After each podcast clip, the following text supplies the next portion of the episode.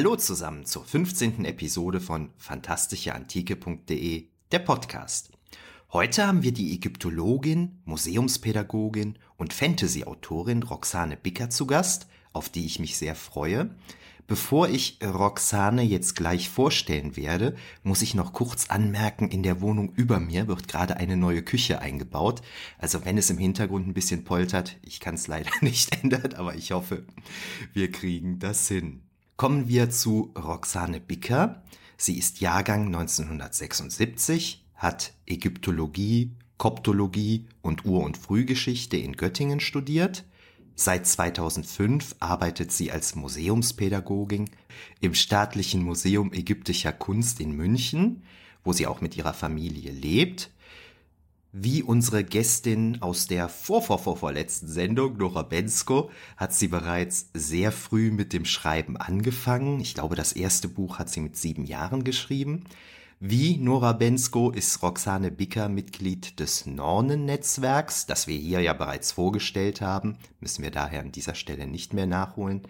2020 erfolgte die Publikation ihres Debütromans, die ersten beiden Teile der Urban Fantasy Trilogie Die Herren des Schakals, von der der dritte Teil dieses Jahr erscheinen soll. Ich glaube Ende des Jahres, werden wir uns gleich drüber unterhalten.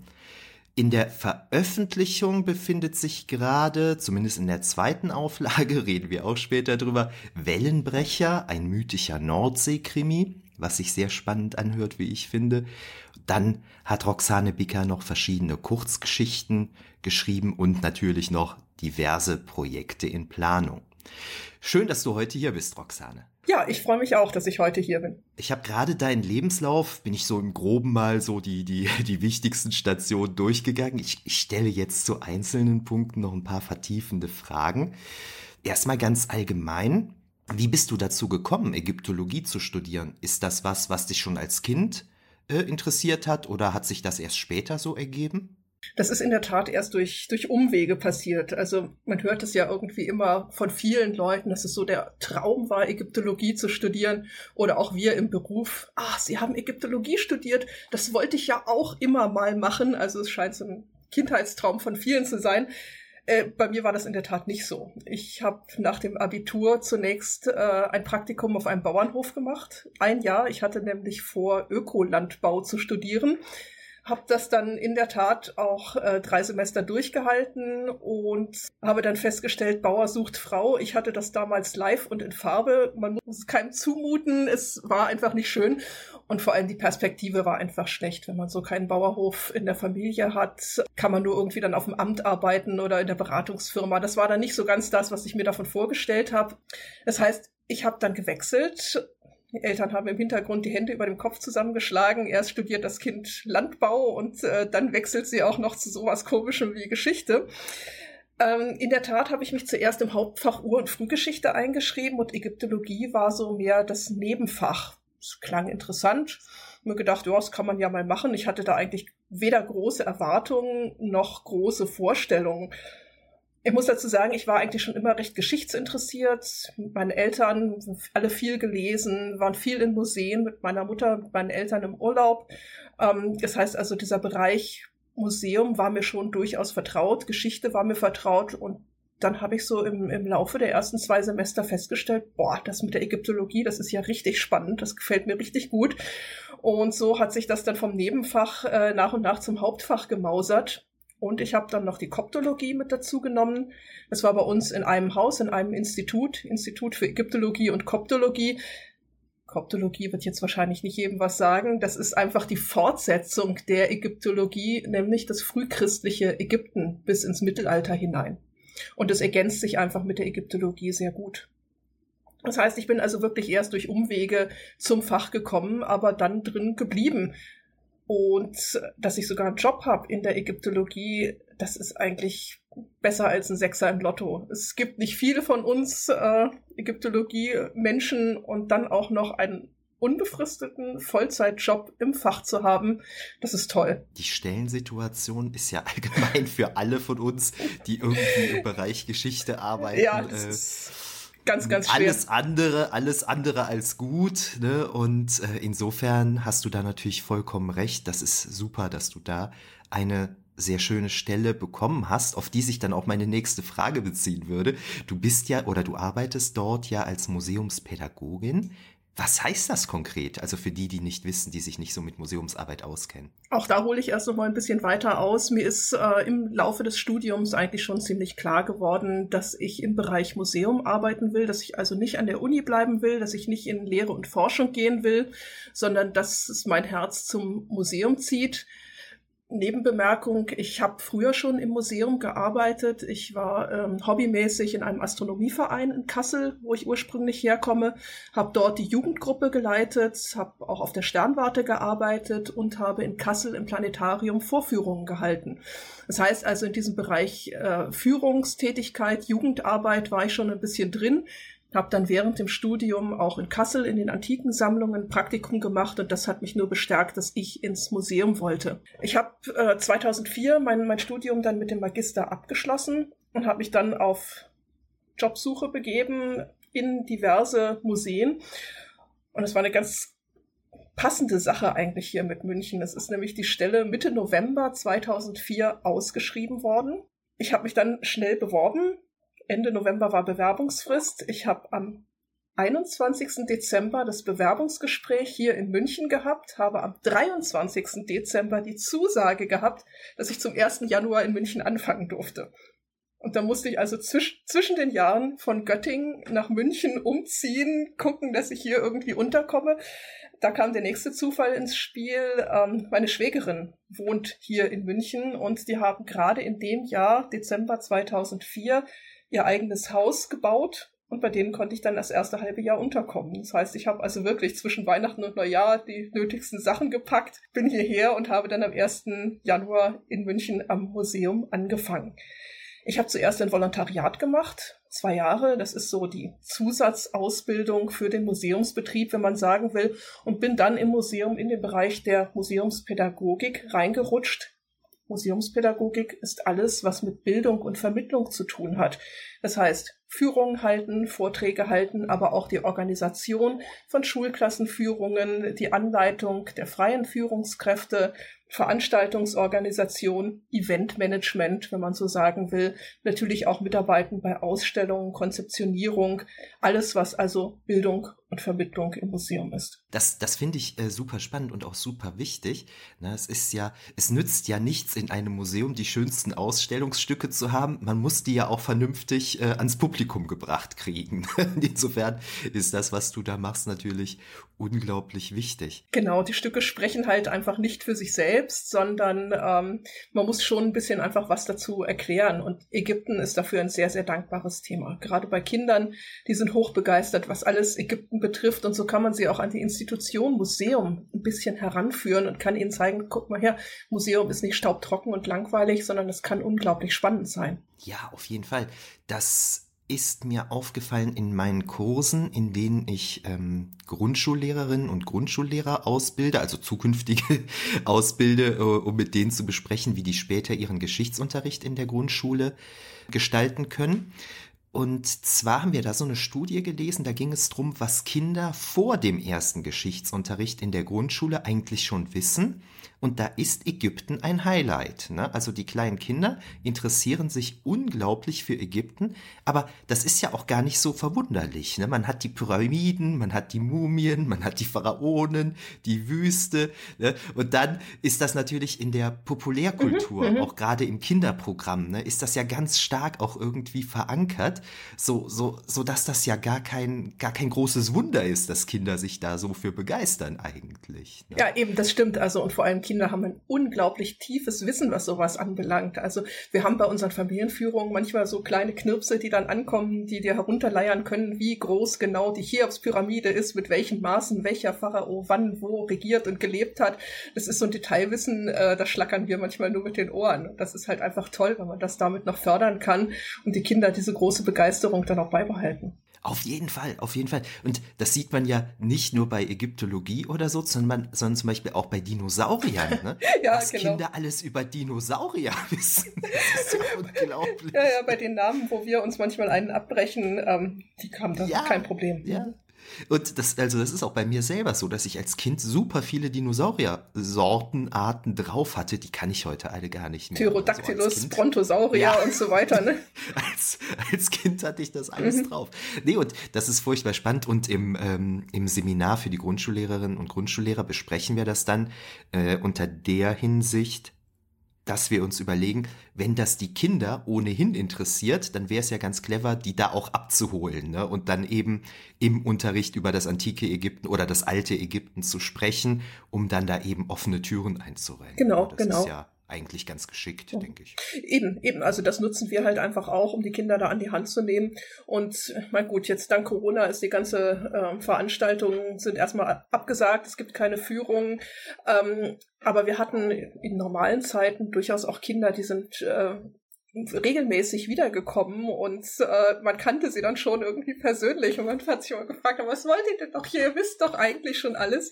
Aber das ist einfach toll, diese Begeisterung dann zu sehen und, und auch aufrechtzuerhalten. Ja, oh, ja. Ich hatte in meiner zweiten Podcast-Sendung, glaube ich, da hatte ich ein Interview mit der Cosplayerin Dr. Schnurrer. Und zwar hatte ich die irgendwo auf einer Convention kennengelernt. Da lief die als irgendein Charakter aus einem Computerspiel rum und auf irgendeiner späteren Convention war sie Anubis. Ja, und das war, das war ganz toll. Sie hatte Anubis dann ebenso zur Frau umgemodelt und äh, das war alles ganz klasse und hatten wir auch viel, Spra viel Spaß, weil sie halt diesen mächtigen Gott repräsentierte und ich weiß es nicht, 1,55 Meter groß ist oder so irgendwie. Ne? Also das war, das war alles sehr, sehr witzig. Und jedenfalls hatte sie auch erzählt dann, in der Grundschule hatte sie eine Lehrerin, die hat ihr vom alten Ägypten erzählt. Und die hat das so toll gemacht, dass die bis heute Ägypten-Fan mhm. ist. Ne? Also das hat sich bei ihr damals festgesetzt und hat sie nie wieder verlassen. Und das finde ich total toll, sowas. Ja, klar, also wenn das wirklich so prägt, also wir hatten das auch, wir haben ähm, von schon lange vor meiner Zeit äh, einen Jungen gehabt, der immer zu unseren äh, monatlichen Fer zu unseren jährlichen Ferienaktionen gekommen ist. Die hatten wir immer in den Sommerferien vier Wochen lang und regelmäßig jedes Jahr und er hat schließlich auch Ägyptologie studiert und hat dann bei uns als Führungskraft gearbeitet. An dieser Stelle Gruß an Stefan, er weiß, äh, dass er gemeint ist äh, und er arbeitet jetzt eben auch in der Ägyptologie. Also das ist dann unsere, unsere eigene Nachzucht, wenn man so will. Wenn man die Kinder so bei der Stange hält und so begeistert, dass sie dann selbst im Fach bleiben, das ist natürlich ganz toll. Das ist super, ja, das ist wirklich super. Ich selbst habe mich als Kind auch für Ägypten interessiert. Ich bin schon immer selbst schon bei, bei, bei bei Historienfilmen bin ich immer mehr so der Grieche gewesen, aber Ägypten hat mich nichtsdestotrotz auch interessiert. Ich erinnere mich da noch an so einen ganz tollen Film, also aus damaliger Sicht ganz toll, ganz tollen Film über die Öffnung des Grabes des Tutanchamun, wo dann nachher alle am Fluch sterben und so weiter. Und ich erinnere mich an diesen Kanarienvogel im Käfig. In der Tat, ich habe das in deinem Skript gelesen und musste gleich nachgucken. Es ist der Fluch des Tutanchamun 1980. Den habe ich nämlich auch gesehen. Der Mit Howard Carter sein. und so, genau. Genau, ja, ja, genau, genau. Das ist genau. ganz, ja, ja, das ist einer von diesen, diesen, naja, man kann gar nicht sagen, ganz alten Schinken 1980. So alt ist ja, der ist eigentlich so gar nicht. Ne? Ja. Gut, er ist schon 40 Jahre alt, also ja, doch, er ist alt. Wir ja. sind alt. Ja. Aber das stimmt, ja, das, den, den habe ich damals in der Tat auch gesehen. Das ist auch noch so eine ganz frühe Erinnerung. Ich habe auch irgendwie so ein Buch gehabt, so ein Kinderroman, wo es auch um irgendwelche Ausgrabungen unterhalb des, des Nasser-Stausees, äh, den Aswan-Staudamm ging. Habe ich auch noch so dunkle Erinnerungen, dass ich sowas dann auch mal gelesen habe, ja. Ah, okay. Und dann erinnere ich mich noch an irgendeinen Film, da ging es um die Cheops-Pyramide irgendwie als Startrampe für irgendwelche außerirdischen Besucher das war natürlich für mich damals auch ein unglaublich toller Film. Ich glaube, ich war auch viel zu jung, um den zu gucken. Der war ziemlich spooky eigentlich. Aber das ist natürlich etwas, denke ich, damit sind wir ja jetzt bei meinem Thema, bei der Fantastik. Aber ich könnte mir vorstellen, dass das natürlich auch etwas ist, womit ihr Ägyptologen euch häufiger rumplagen müsst als ich, nämlich die Präastronautik. Ne? Die Griechen lässt man ja bei der Präastronautik in der Regel in Ruhe, außer in der Star Trek Folge, äh, über Apollo. Ja, das stimmt. Äh, aber ich glaube, ihr habt da etwas häufiger mit zu tun, oder? Oh ja, oh ja, also in der Tat. Das ist, ähm, es ist leider viel in der Populärkultur, was sich dann so als, als Tatsachen irgendwie auch festsetzt. Ähm, wo wir bei den Kindern seit neuestem mit zu kämpfen haben. Es gibt ja Playmobil, äh, die eine ganze Ägypten-Kollektion herausgebracht haben. Und in dieser ersten Kollektion von 2008 gibt es eine schöne große Pyramide mit der Superfalle, wo Skorpione auf einen herabregnen. Und seitdem haben wir eben ganz kräftig mit der Superfalle in der großen Pyramide zu kämpfen. Aber ganz klar, man hat es natürlich immer wieder mit den Außerirdischen, die die Pyramiden gebaut haben und so. Ähm, natürlich ist das faszinierend, über sowas irgendwie nachzudenken.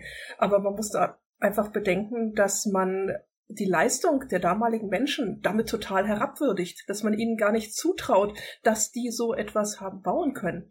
Ich meine, wir wissen heute, wir würden es einfach nicht mehr hinkriegen, heute so eine Pyramide zu bauen, äh, aber auch nur wegen der ganzen Sicherheitsvorschriften, weil man einfach nicht so viele Menschenleben dabei verlieren könnte, weil es einfach viel zu teuer war. Aber wie gesagt, es setzt einfach die Leistung der damaligen Menschen herab, wenn man sowas mit Außerirdischen erklärt. Aber es ist, wir haben trotzdem sehr viel Spaß, auch gerade an solchen Filmen. Also ich erinnere nur an den großen ersten Stargate-Film. Äh, oh ja. Ne, genau, auch Pyramide, Raumschiff, das übliche äh, Stargate-Reisen. Ähm, den habe ich damals auch im Kino gesehen und der hat ja sogar diese, diese allererste Inschrift, die dort entziffert wird. Das ist ja in der Tat sogar eine richtige Inschrift. Also wir gucken da mit einem ganz, ganz anderen Blick einfach noch drauf ähm, und versuchen zu schauen, haben Sie sich denn mit Experten auseinandergesetzt beim Filmdreh? Haben Sie denn jemanden gefragt, der sich damit auskennt? Und da geht einem manchmal dann wirklich das Herz auf. Man sieht, ah oh, ja, toll, ich kann es lesen, was dort steht. Anderes Beispiel ist der Film Die Mumie. Ähm, da haben sie sich auch wirklich sehr viel Mühe gegeben. Wenn man da genau zuhört, kann man verstehen, was die in Altägyptisch sagen.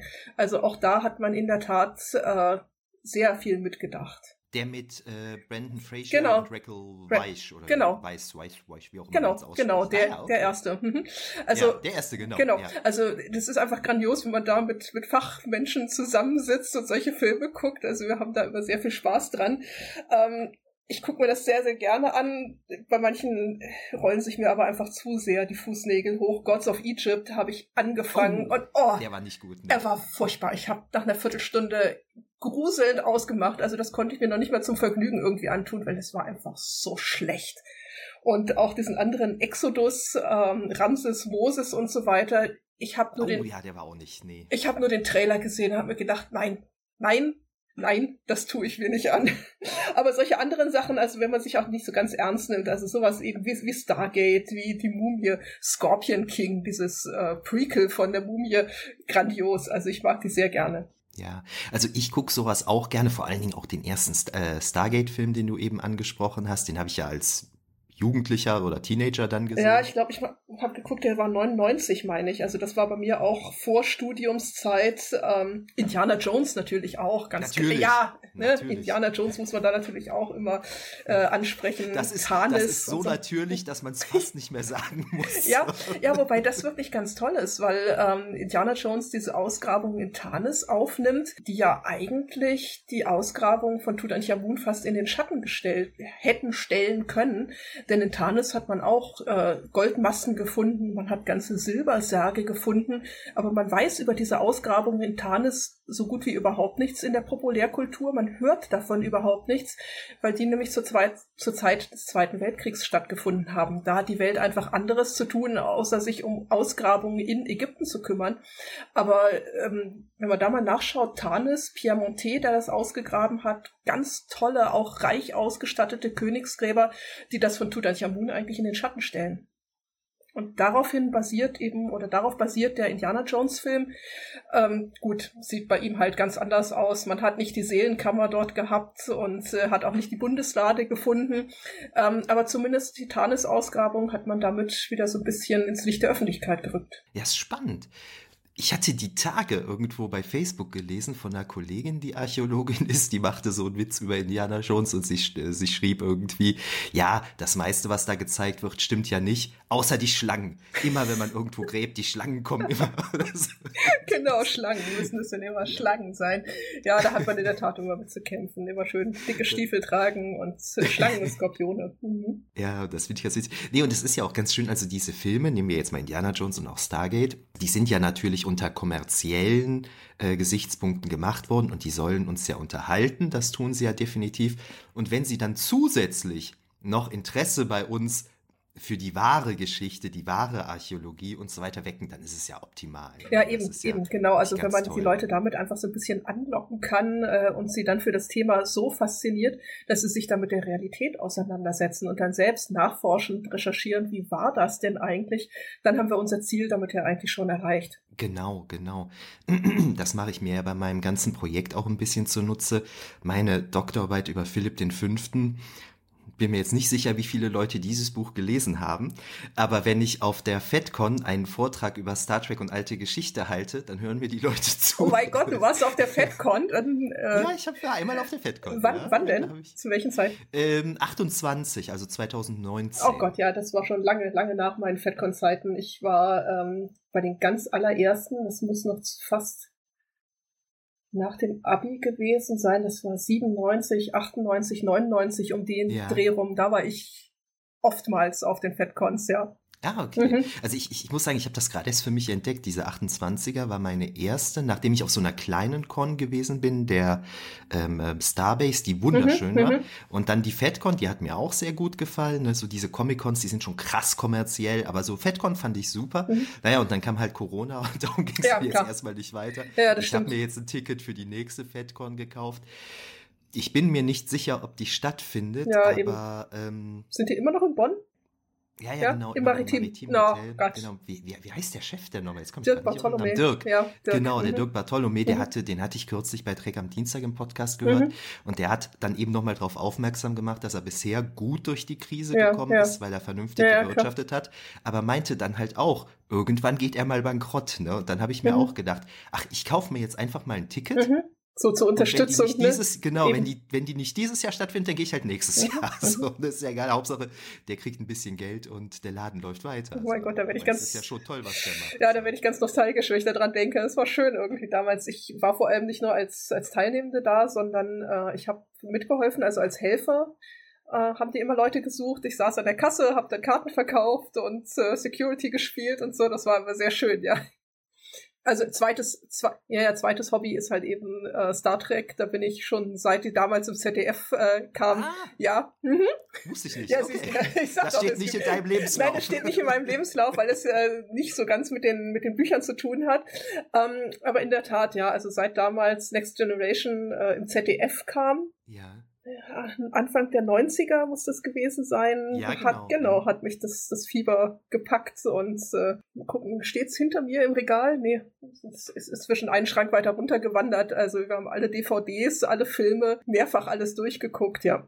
Und deswegen war ich damals auch auf den Conventions. Ja. Mir passieren hier im Podcast immer zwei Sachen. Irgendwie äh, ellenlange Star Wars Exkurse und ellenlange Star Trek Exkurse. das sind immer so die zwei Themen. Star Wars, ist, Star Wars ist auch toll, aber äh, Star Trek hat mich halt früher gepackt gehabt. wo du das eben sagtest mit Security auf der FedCon, mhm. das fand ich halt so schön auf der FedCon, wo ich war. Da war so ziemlich die komplette Crew von The Expanse mhm. anwesend. Mhm. Oh, toll. Und es gibt da ja im Prinzip so kaum Sicherheitsvorkehrungen. Mhm, das heißt, die Stars in Anführungszeichen, die bewegen mhm. sich ja ganz normal im Publikum, ja, ja. stehen neben einem mhm. und rauchen eine Zigarette mhm. oder so oder auch abends in der Bar und mhm. so. Und das ist ja für uns natürlich total klasse, aber ich glaube, das ist auch für die total klasse, weil die das aus Amerika gar nicht kennen. Ne? Ja, Dass klar. du einfach so ganz normal da rumstehen kannst. Mhm. Und ähm, das muss man ja auch sagen, bei der FedCon, da ist ja auch ein denke ich schon, kann man sagen, so ein bisschen ein besonderes Publikum. Die Leute stürzen sich ja dann nicht alle auf die und wollen ein Autogramm oder ein Foto oder so. Man lässt die ja auch in Ruhe irgendwie. Genau, das genau. also ja man geht ja zivilisiert eben, eben, man geht ja man geht ja einfach so mit denen um, wie die halt normal sind. Das heißt, man respektiert sie wirklich als Mensch und sie, ja ein bisschen zurückhaltend und äh, ich glaube, das ist wirklich ganz, ganz anders für die, ja, das stimmt. Ja, und äh, wo war das? Auf der, ja, auf der FedCon 28, letztes Anekdötchen dazu, da war ja der, jetzt komme ich gerade nicht auf den Namen, der in allen Star Wars-Filmen den R2D, äh, den C3PO gespielt hat. Ähm, komme jetzt gerade nicht drauf, aber das wissen ja alle, wen ich meine, der war halt da. Und der lief dann da auch halt so rum und da saßen an einem Tisch so ein paar ähm, Leute so hier aus der Podcast-Szene und dann kam er halt zu denen hin und meinte so, oh, was macht ihr denn hier? Ja, wir sind Podcaster. Was ist denn ein Podcast? Ne? Und dann hat er sich das mit so erklären lassen und, so. und die war natürlich total geflecht. Ja, klar, klar, natürlich. Ja, aber der ist halt ganz normal zu denen hingekommen und hat ganz normal zu denen gesprochen. Das fand ich sehr, Ja, eben, sehr das, das, das ist das Schöne, wenn man mit den, mit den Stars dann einfach auch so äh, ins, ins Gespräch kommt. Und äh, also es war, es war immer eine ganz tolle Stimmung da, das stimmt. Ja, oder äh, ein Kollege von mir von Warpcore, der wollte gerne den Bruce Boxleitner mhm. von, ähm, von, Babylon. Von, von, Babylon 5 interviewen. Und da stand halt Bruce Boxleitners, äh, Boxleitners Frau rum, ist halt zu der Frau, sag mal, kann ich deinen Mann vielleicht mal interviewen? Dann ist die dann zu ihrem Mann, nee, komm, gib dir mal ein Interview. Geh da mal hin, mach das mal, ja. genau. Das ist schon sehr schön. Ja, klasse. Da haben wir ja eine große gemeinsame Leidenschaft. Viele Gemeinsamkeiten, Oder noch ja. Eine, noch eine, genau. noch eine. ähm, jetzt kriege ich mal gerade wieder die Kurve zur Kindheit und Ägyptologie. Das ist nämlich auch etwas, an das ich immer denken muss. Ich hatte als Kind immer so einen Traum, also einen wiederkehrenden Traum, in dem ich irgendwie in der, in der Pyramide war und durch so schmale Gänge irgendwie mich so robben musste, manchmal hängen geblieben bin und so. Das war irgendwie immer so eine Mischung aus Abenteuertraum und Albtraum, je nachdem, wie gut ich durchkam, so irgendwie mit, mit Grabkammern und so auch. Und ich glaube, das ist, also ich, ich weiß jetzt nicht, was das psychologisch äh, bedeuten mag, aber ich glaube, das hängt damit zusammen. Ich hatte mich unglaublich dafür interessiert, so wie du das eben erzählt hast mit dieser Superfalle da. Mhm. Ich habe mich super für Geheimgänge in Pyramiden interessiert irgendwie. Da habe ich mir dann immer so, so, so die Schaubilder angeguckt oder Lüftungsgänge mhm, oder mhm, was das waren. Ich nehme an, dass das daher irgendwie kam, keine Ahnung. Aber das war wirklich ein Traum, den ich regelmäßig hatte. So, ne? Da habe ich dann irgendwie ganz, ja, das ist ganz, ganz, ganz spannend, wenn sich das dann so immer mitzieht, ne, wenn man das dann irgendwie schon kennt. Ich habe gerade bei Träumen sind ich, ich träume zum Glück nicht von Pyramiden, ich träume ab und an mal bei uns vom Museumsdepot, wo wir unsere ganzen Objekte lagern. Ansonsten träume ich von Schwimmbädern, wo ich dann auch irgendwie durch die Umkleidekabinen gehe, labyrinthisch und so. Ich habe keine Ahnung. Ich habe mich noch nie in einem Schwimmbad verlaufen, warum es immer die Schwimmbäder sind. Aber scheinbar trägt man sowas immer mit sich mit. Ne? Das träume ich auch immer. Nicht mit Schwimmbädern, aber dieses äh, etwas nicht finden, mhm, den Zug nicht genau, finden, genau. das Flugzeug nicht finden mhm. und den richtigen Unterrichtsraum nicht finden. das kenne ich, das kenne ich. Genau. Das ist äh, scheinbar so ein Traumarchetyp. So ja, das stimmt. Also das heißt, ich selber war dann in meiner Kindheit natürlich auch eher sehr durch das populärkulturelle Ägyptenbild geprägt, ne, durch Asterix und Obelix bei Kleopatra. Ja, genau, die haben wir noch gar nicht angesprochen, so die sind auch toll, ja. Ne? Und das hat mich dann natürlich geprägt. Das ist für mich aber jetzt natürlich sehr spannend, mit dir eine ausgebildete Ägyptologin hier zu haben, weil mein Schwerpunkt liegt ja auf der alten Geschichte und weil ich Hellenist bin, kenne ich mich natürlich auch recht gut mit dem ptolemäischen Ägypten aus. Aber alles, was so vorher war, ist so ein bisschen Terra Incognita für mich. Und ich merke das manchmal, wenn in meinen Projekten zur antiken Rezeption, da beziehe ich ja die, ähm, das alte Ägypten mit ein, na, wenn ich da ägyptische Mythologie und so erkennen und interpretieren muss, da merke ich immer, wie ich ins Schwimmen komme, weil ich das einfach nicht so drauf habe, wie, ähm, wie die griechische Kultur oder die römische Kultur dann halt. Ne?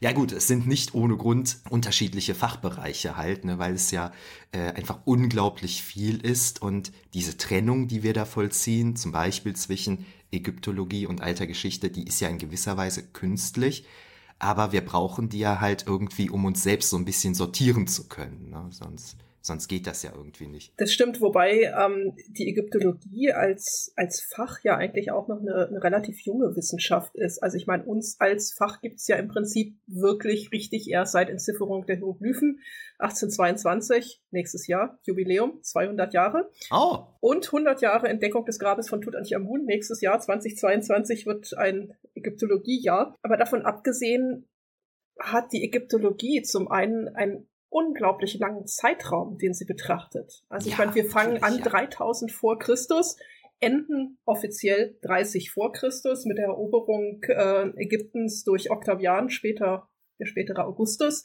Ähm, wir haben 3000 Jahre Geschichte, mit ja. denen wir uns beschäftigen und das ist einfach unglaublich viel. Und im Gegensatz zur klassischen Antike, hat sich unser Fach noch nicht aufgeteilt. Also ich meine, ihr habt alte Geschichte, das mit Geschichte beschäftigt. Es gibt die klassische Archäologie, die sich mit der Kunstgeschichte auseinandersetzt. Es gibt äh, dann noch die, die Sprache, die, die Sprachwissenschaft, äh, Latein, Griechisch. Da ist jeder Teilbereich eine eigene Wissenschaft. Mhm. Und bei uns ist alles noch eins. Wir haben Architektur, wir haben Sprache, wir haben Geschichte, wir haben alles zusammen in einem Fach. Und natürlich muss man sich da in gewisser Art und Weise spezialisieren. Also auch wir kennen nicht die gesamte 3000-jährige ja. Geschichte und alle fünf Millionen Götter auswendig. Ähm, natürlich hat man dann immer so seinen kleinen Teilbereich, in dem man sich auskennt, aber das stimmt einfach. Es ist so lang und so viel, was man dort wissen kann. Als kleines Beispiel, um sich diese Zeit, diesen Zeitraum mal zu vergegenwärtigen. Von der, von dem Bau der großen Pyramiden 2550 vor Christus bis zu Kleopatra ist mehr Zeit vergangen als von Kleopatra bis zu uns heute. Ja, ja. Äh, wenn man sich das einfach mal bedenkt, dann steht man einfach nur davor und denkt sich, das kann eigentlich gar nicht sein, so lange Zeit eine solche Kultur zu haben, die auch so beständig ist und immer wieder äh, sich berappelt hat, trotz Niederschläge, trotz äh, Rückschläge, trotz Fremdherrschaften und allem. Es ist einfach unglaublich faszinierend und das ist auch das, was mich so an dem, an dem Fach hält, dass es einerseits so vielfältig ist, aber andererseits auch so beständig. Ja, das ist, das ist Wahnsinn. Ägypten gehört ja, glaube ich, jetzt komme ich ein bisschen ins Schleudern, aber so jetzt, ich glaube, China und Ägypten sind so die einzigen beiden Länder, die mir so einfallen, die es irgendwie schon immer so gegeben mhm, hat. Mhm, ne? Genau, irgendwie genau. Also von, von jeher, die es irgendwie, ja, die es so sehr beständig in ihrer, in ihrer eigentlichen Kultur sind. Stimmt, ja. ja. Genau. da kommt klar, da kommt immer mhm. mal irgendein Eroberungsvolk und mhm. so weiter, mhm. immer wieder mal die Römer Ja, klar, aber es, es kommt dann halt doch irgendwie wieder zurück zu dem, was, was eigentlich war. Und 3000 Jahre Geschichte mit dann noch dem Ganzen, was dann folgt, frühes Christentum und so weiter, was sich ja auch aus den vorhandenen Kulturgeschichte bedient hat wo wir also im Prinzip ja Spuren bis, bis in unsere Zeit hier irgendwie finden aus dem alten Ägypten, sei es sprachlich, sei es äh, mythologisch, äh, geschichtlich, dass sich das bis heute auch erhalten hat, ist einfach unglaublich faszinierend. Ja, auf jeden Fall. Und ähm, es ist ja auch ganz wichtig, dass ist ja auch in den letzten Jahrzehnten immer bewusster geworden, dass zum Beispiel, wenn ich mich mit dem ptolemäischen Ägypten beschäftige oder mit dem Seleukidenreich mhm, im, mhm. in Asien dann eben, es ist ja dann auch immer wichtig, dass wir über die Grenzen unserer Fachrichtungen hinweg ja. gucken, weil wenn ich nicht weiß, so im Groben, wie das pharaonische Ägypten funktioniert hat, dann verstehe ich ja auch nicht, was die Ptolemäer mhm, da gemacht mhm, haben mhm. und genau, so weiter. Genau. Und beim Seleukidenreich dasselbe. Und da hat sich ja, glaube ich, in den letzten Jahrzehnten einiges getan, dass es viel mehr interdisziplinäre Zusammenarbeit Ja, ja eben, dass man eben nicht nur sein eigenes kleines Kabäuschen hat, sondern dass man auch mit anderen sich austauscht und guckt, wie sich auch die Kulturen einfach gegenseitig beeinflusst haben, welche Nebenwirkungen es da gab äh, von Herrschaft, von Macht und äh, gegenseitiger Beeinflussung nicht nur von, vom Herrschenden auf den Beherrschten, sondern auch umgekehrt natürlich. Wie auch die Ägypter einfach ganz groß darin waren, alles, was ihnen gefallen hat, einzuheimsen und in ihre Kultur mit aufzunehmen. Beziehungsweise ja. wie sich dann später halt sowohl die Griechen als auch die Römer ägyptisiert haben. Ne? Also ich meine, die ganzen großen Tempel, die heute noch stehen, sei es Dendera, sei es Esna, sei es Edfu, die sind erst in der Römerzeit gebaut worden. Mhm. Das sind die ganz, ganz späten Tempel, wo die römischen Kaiser als Pharaonen draufstehen. Ähm, da sieht man einfach, dass also Ägypten auch die Macht und die Faszination hatte, so ein großes Weltreich wie Rom dann wieder zu beeinflussen. Rom hat äh, den ISIS-Glauben mitgenommen, hat den über äh, ganz, ganz Europa, den ganzen Mittelmeerraum äh, verteilt. Über Deutschland bis nach Großbritannien finden sich ISIS-Heiligtümer. Es ist ein Siegeszug einer kleinen, wenn man so sagen will, altägyptischen Göttin, einmal fast durch die ganze Welt, damals bekannte Welt. Da habe ich jetzt überhaupt keine Ahnung von, aber ich lese gelegentlich mal, dass auch immer wieder mal untersucht wird, welche Zusammenhänge zwischen der christlichen Maria und dem Isis-Kult bestehen. Irgendwie, da sehen manche Leute, glaube ich, Parallelen. Da, da, braucht man keine Parallelen zu sehen. Maria ist, so? ist Isis, genau. Okay, es gibt altägyptische okay. Darstellungen der Isis mit dem Horuskind auf dem Schoß, also die äh, kleinen Jungen auf dem Schoß hat, ihm die Brust gibt und das sind ganz genau die gleichen Darstellungen wie der Maria Lactans, die man jetzt in katholischen Kirchen sieht. Das ist eins mhm. zu eins die Übernahme von dieser Darstellung der Isis als Horusmutter. Also das ist nicht nur eine Beeinflussung, das ist eine eins zu eins Kopie, die man da sehen kann. Mhm. Okay, das, das finde ich spannend. Ich war mir da nie so, nie, nie, so sicher, weil das ist ja auch immer so ein bisschen das Problem. Ich sag mal, es gibt ja dann immer Leute, denen passt das dann nicht, ne? Und die schreiben dann ja immer so ihre ja. Gegenargumentation. Mhm. Und weil ich halt von dieser Thematik keine Ahnung habe, bin ich dann immer so, also ich, das, was du sagst, klingt für mich wesentlich plausibler als das, was die anderen sagen. Ja, natürlich, natürlich, ich meine, man muss sich einfach einfach nur bedenken, äh, wie das damals war. Man will eine neue Religion einführen. Und natürlich sagt man nicht, dann ist alles falsch, an das ihr bisher gedacht habt, wir machen das jetzt ganz anders. Man sagt, ja, also man kann das ja auch so sehen. Und dann nimmt man halt die vorhandenen Bilder, sei es die Isis mit dem Horuskind, die man dann uminterpretiert in die Maria. Ähm, das Kreuz beispielsweise als Symbol ist auch was, was auf dem alten Ägypten ähm, basiert. Da haben die Götter nämlich immer das Anchzeichen, also das mhm. Henkelkreuz in der Hand gehabt, was göttliches Symbol und Zeichen des Lebens war. Und das hat man dann auch auf ganz vielen frühen christlichen Grabsteinen. Da hat man dann eben das Kreuz als Lebenssymbol. Das heißt also, dieses christliche Kreuz, was ja dann eigentlich das römische Folterinstrument war, ähm, basiert wahrscheinlich auch ursprünglich auf dem altägyptischen Anich, auf dem Lebenszeichen. Ah, okay, okay. Osiris, der von den Toten wieder auferstanden ist. Also diese ganzen ja. Basics der christlichen Religion findet man wieder im alten Ägypten. Und das ist. Und wo ich ja jetzt hier gerade eine Expertin sitzen habe, kann ich mal was anderes Was fragen, du schon immer über Ägypten frissen wolltest. genau. Ja. Nee, aber es passt gerade zum Thema, was ich super spannend finde. Ich weiß aber nicht, was moderne Ägyptologen davon halten. Es gibt ja diese Idee, dass das Judentum während seiner Zeit in Ägypten mhm. zufällig eben gerade da lebte, wo man in Ägypten mal vorübergehend den Monotheismus eingeführt hat Mhm. Und, Echnaton äh, das, und so. Mhm. Genau, mhm. und das vielleicht halt anders als die Ägypter dann beibehalten hat. Kann man das irgendwie äh, mit größerer Wahrscheinlichkeit sagen? schwierig, so also es ist, ganz, ganz schwierig. Da gibt es unterschiedlichste Interpretationen, wann der Auszug äh, der Israeliten aus Ägypten stattgefunden hat. Die einen sagen eben unter Echnaton, Amenophis IV., wegen dem Monotheismus, weil der ja nun wirklich den Ein-Gott-Glauben, zumindest während seiner Regentschaft, durchgesetzt hat. Andere sagen, das ist eher so um die Zeit Zeit von Ramses II., Ramses dem Großen gewesen ist. Ähm, in der Tat hat man Nachfolger von Ramses dem Großen unter Merentach eine Stele, wo das Volk Israel also wirklich als Name auch auftaucht.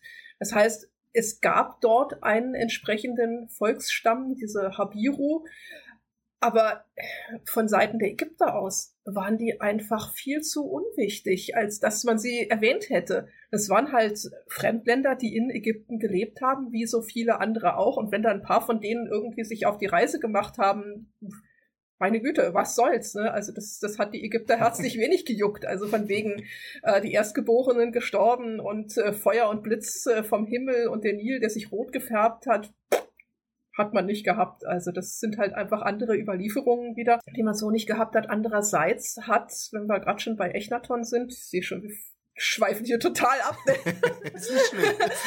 ähm, man hat in der Tat äh, Überreste von Echnaton in der Bibel und zwar in den Psalmen. Es gibt den Psalm 104 und der basiert auf großen Teilen auf dem Sonnengesang des Echnaton. Also wenn man die beiden Texte nebeneinander liegt, das ist äh, auch wieder eine, eine Kopie das eine vom anderen. Das heißt also, dass sich natürlich die Bibel und die frühen ähm, Aufzeichnungen schon von dieser großen Macht von Ägypten, von der Weltmacht damals beeinflussen, haben beeinflussen lassen. Ganz klar. Und da haben sich natürlich Spuren niedergeschlagen.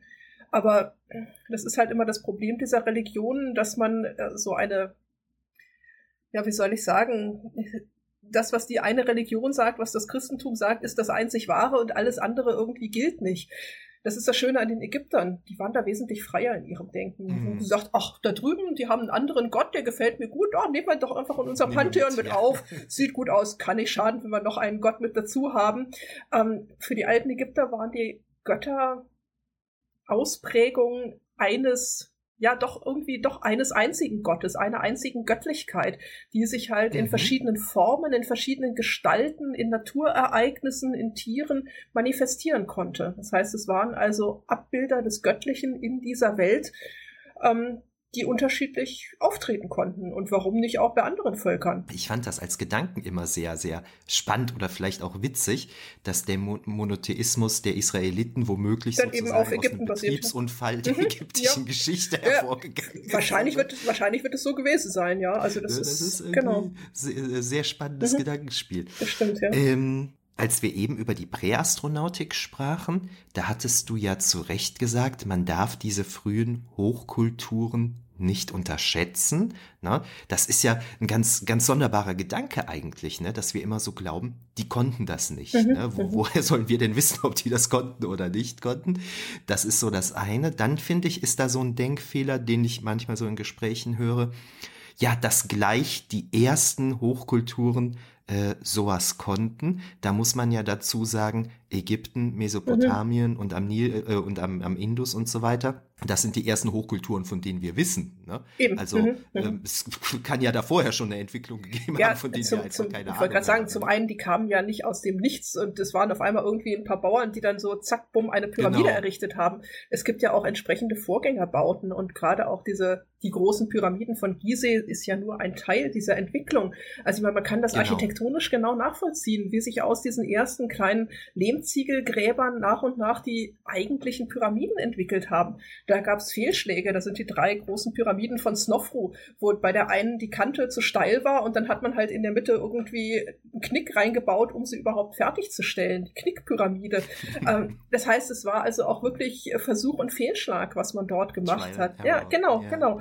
Äh, es war nicht so, dass man einfach zack, bumm, jetzt eine große Pyramide dahingestellt hat, sondern das war jahrhundertelange Erfahrung, die da auch einfach dahinter steckte. Ich, ich habe da was ganz Spannendes im Rahmen meiner Projekte so angefangen herauszuarbeiten.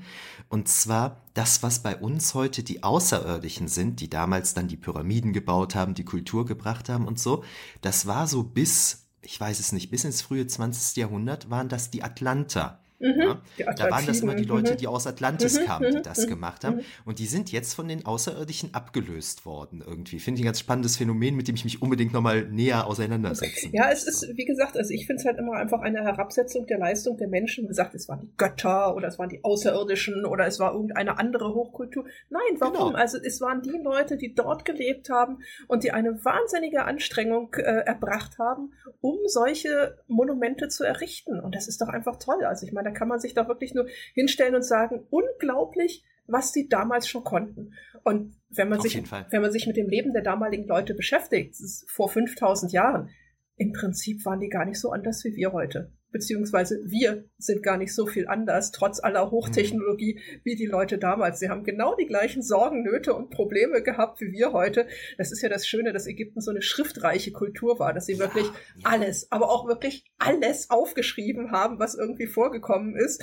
Und das gibt halt so einen Einblick in das wirkliche Leben der Menschen damals. Und es ist ganz genauso wie heute. Da haben wir ja wirklich von also dann jetzt eher, dann, jetzt beziehe ich mich wieder eher auf die ptolemäische Zeit, aber mhm. von der Einkaufsliste mhm. bis zum Liebesgedicht. Ja, ja, ja, ja genau, genau, genau das. Also es ist auch in früheren Zeiten hat man das eben schon so, ähm, gerade aus der Medine, also dem Dorf, wo die Arbeiter von den Königsgräbern gewohnt haben, Königsgräber im Tal der Könige im Neuen Reich, mhm.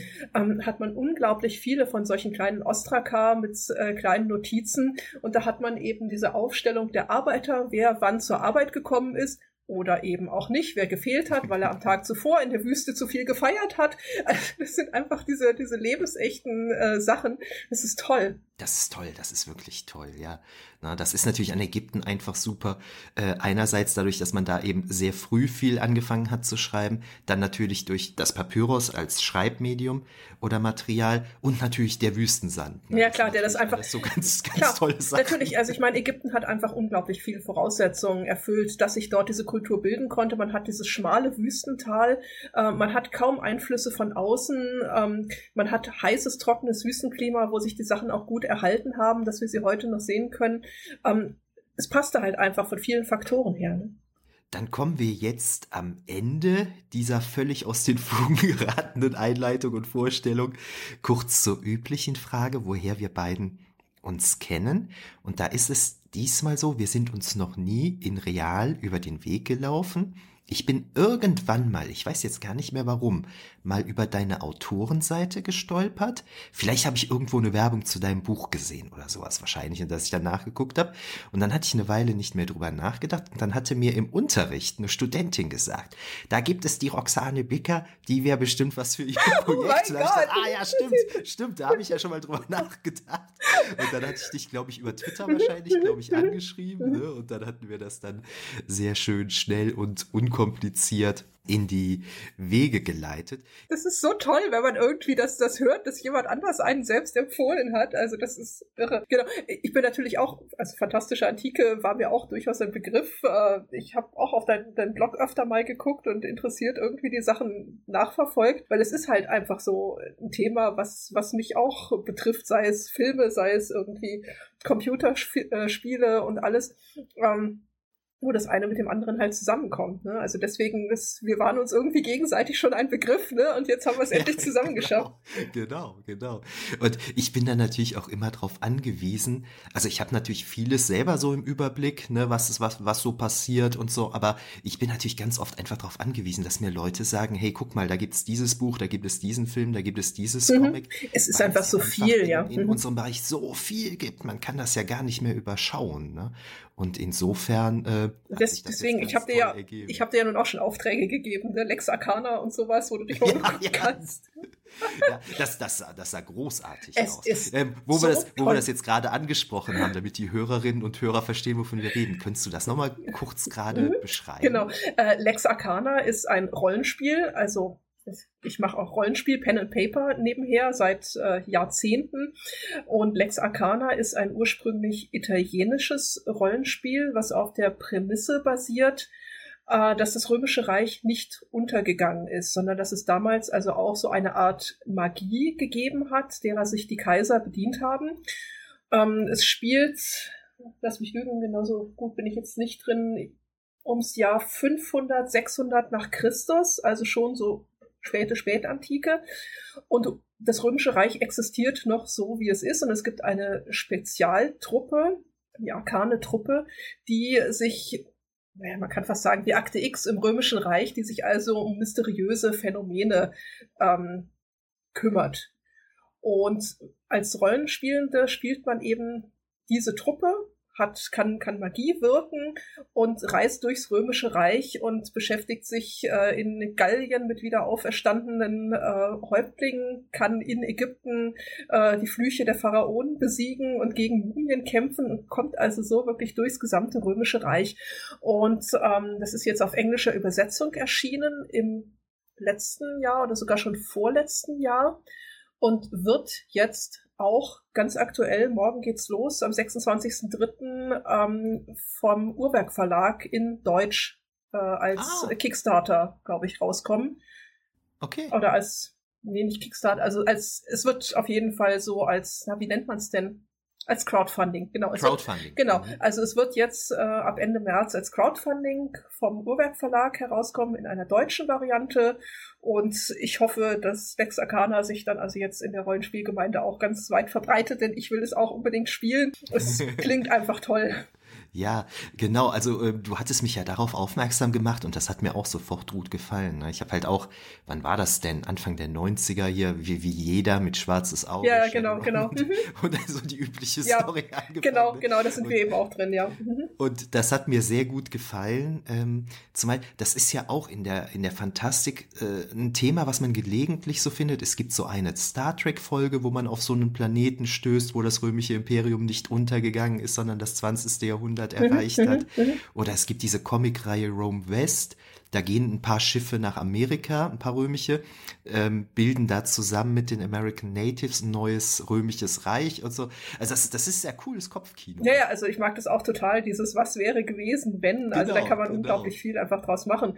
Ähm, Assassin's Creed Origins ist halt auch sowas. Ja, ne? Ach, natürlich, natürlich. Ich natürlich. komplett durchgespielt, es ist einfach grandios auch. Das geht ja genau in deine Richtung, es ist ja nur ptolemäisches Ägypten. Ne? Ja. Also genau. ganz, ganz toll, ja. Und, äh, wo du das gerade sagst mit alternativer Geschichte, da habe ich eine Comicreihe Prometheus, das ist eine französische Comicreihe. Und da fand ich total witzig, da, da, da geht es auch so um Weltuntergangsszenarien, aber alles auch mit historischem Bezug, also spielt eigentlich in unserer Zeit.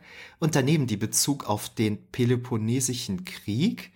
Und ähm, irgendwie geht's dann darum, was wäre passiert, wenn Athen statt Sparta mhm, gewonnen hätte mhm, und so mhm, weiter und Athen dann ein, ein athenisches Reich statt des römischen Reiches gegründet okay. hat, so, wo ich so dachte, so, huh, so, ne? fand, ich, fand ich echt cool. Ja, ja, ja, genau, genau, also das ist einfach ganz spannend, dieses, ne, was, was wäre gewesen, wenn das eine etwas anders gelaufen wäre als, ja. Die Klassikerfrage ist ja immer, was wäre passiert, wenn Hannibal gegen Rom gewonnen hätte oder so, ne? aber es gibt ganz viele Ich wollte gerade sagen, was wäre gewesen, wenn Kleopatra gegen äh, Octavian gewonnen hätte, ne? Ja ja, mhm. auch super. Was auch wäre super. gewesen, wenn eine ganz unbekannte Geschichte ist? Biegen wir wieder ab, doch ins alte Ägypten, wir kommen da nicht von weg. ähm, äh, Amenophis IV., also später Echnaton, hatte nämlich einen älteren Bruder, Tutmosis. Das heißt, er wäre eigentlich überhaupt nicht der Thronfolger gewesen. Ja. Dieser Bruder, Tutmosis, ist leider in jungen Jahren verstorben, noch bevor er König werden konnte. Und so ist dann also der zweite Sohn auf den Thron gekommen. Da fragt man sich natürlich auch, was wäre gewesen, wenn es ja, dann eben ja. nicht diesen ersten Monotheismus gegeben hätte und wenn vielleicht nicht, dass sich dann später im Judentum, im Christentum äh, niedergeschlagen hätte. Ja, also das sind solche, solche kleinen Begebenheiten in der Weltgeschichte, die alles hätten ändern können. Ja, das ist toll. wahnsinnig spannend. Mhm. Ne? Virtuelle Geschichte nennt man das. Ja, irgendwie, ich, genau. Ne? Ja, klar. Ne? Was, Oder alternative Alterna Geschichte. Alternative Geschichte, was, was wäre gewesen, wenn, ja. Kann man sich total drin verlieren. Unglaublich. Klasse, mhm. klasse. Dann bleiben wir jetzt mal in Ägypten und kommen zu deiner Trilogie, Die Herren des Schakals, die ja dem Urban Fantasy Genre zugeordnet werden, beziehungsweise du ordnest das selber zu. Kannst du gerade für die Hörerinnen und Hörer mal kurz erklären, was Urban Fantasy ist? Also ein Buch einem Genre zuzuordnen ist ja unglaublich schwierig. Also zum, zumal bei dem, was, was ich schreibe, weil das könnte irgendwie alles sein. Urban Fantasy ist eine Untersparte der Fantastik. Also Fantastik ist der Überbegriff für eigentlich alles. Und Urban Fantasy ist eigentlich Fantasy, Fantastik, die in der realen Welt spielt, aber halt ein bisschen mehr ist, wo also in der realen Welt Magie Götter, von mir aus auch Elfen, Orks, Vampire, Werwölfe auftauchen und was meistens in Städten spielt, deswegen Urban. Also die reale Welt, die durchsetzt ist vom Fantastischen. Das ist eigentlich Urban Fantasy. Das heißt, abgesehen von den Städten, daher kommt ja das Wort Urban, wäre dann Harry Potter, Percy Jackson, ginge auch in die Richtung dann. Ne? Also es spielt ja in unserer Welt. Genau, genau, die genau. Hm, die durchsetzt ist. Also das wäre in der Tat genau. Also es gibt noch Contemporary Fantasy. Das ist ah, okay. genau, das ist dann eben das, was nicht so sehr auf die Städte beschränkt ist, aber was halt wirklich Fantasy in modernem, quasi modernem Setting ist. Ah, okay, das Wort habe ich noch nie gehört. Muss ich mir mhm. direkt aufschreiben. Es gibt so viele Untersparten von ja, Fantasy, ja. das ist, ist schwierig. Du hast ja gerade eben gesagt, ein Buch einem solchen Genre oder Subgenre zuzuordnen, ne, das ist ja so ein Ding. Aber das ist ja auch etwas, kann, kann, es sein, also ich bin ja kein, kein Autor, darum weiß ich sowas nicht, aber kann es sein, dass man das für den Buchhandel braucht? Ja, ja, in der, der Tat, genau. Das irgendwie so Natürlich, der, der Buchhandel, Label. genau, der Buchhandel braucht einfach ein Label, unter dem er das äh, abspeichern kann, unter dem es dann auch in der Buchhandlung steht.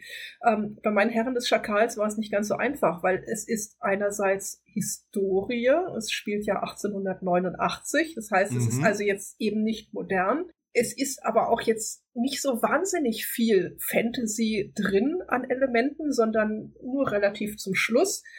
Es hat einen Krimi-Plot, das heißt, es wäre auch Krimi.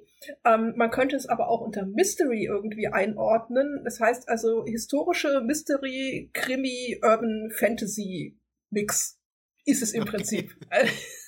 Und das, das macht das Ganze halt so schwierig, weil es natürlich einfach immer viele Aspekte sind, die da mit äh, eine Rolle spielen. Aber ähm, Fantasy als Obertitel ist, glaube ich, schon nicht verkehrt.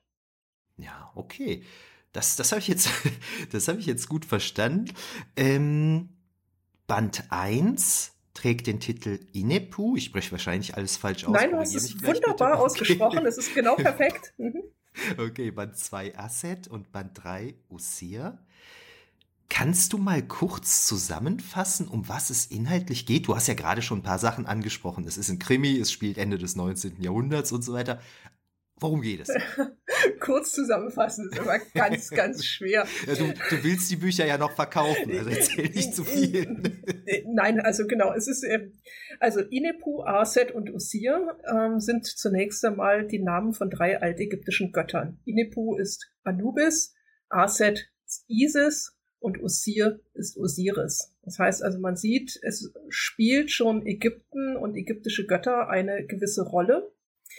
Ähm, Band 1 Inepu spielt in München im Jahr 1889 und aus der Glyptothek, dem Antikenmuseum, wird eine Schakalsmaske, also eine Maske des Gottes Anubis geraubt. Und ähm, der Museumsdirektor scheut die Öffentlichkeit und beauftragt zwei private Ermittlerinnen, Rosa und Daisy, damit ihm diese Maske wieder zu beschaffen. Die beiden sind für die damalige Zeit recht unkonventionell. Sie leben gemeinsam in einem Haus, verdienen selbst eben als Privatermittlerinnen ihren Lebensunterhalt.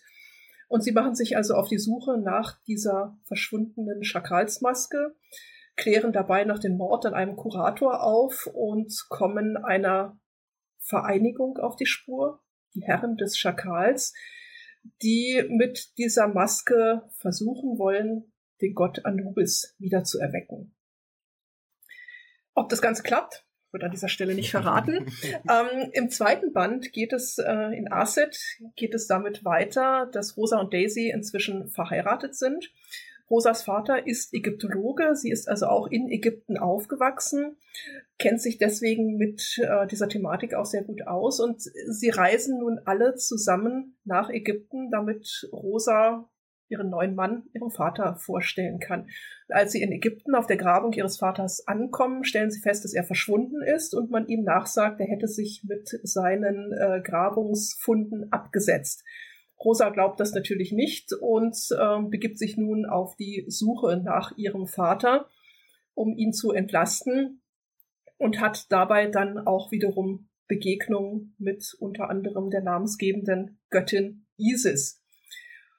Band 3, Usir, der soll Ende dieses Jahres herauskommen, ist der Abschlussband und führt also alle Handlungsstränge aus dem ersten und dem zweiten Band zusammen.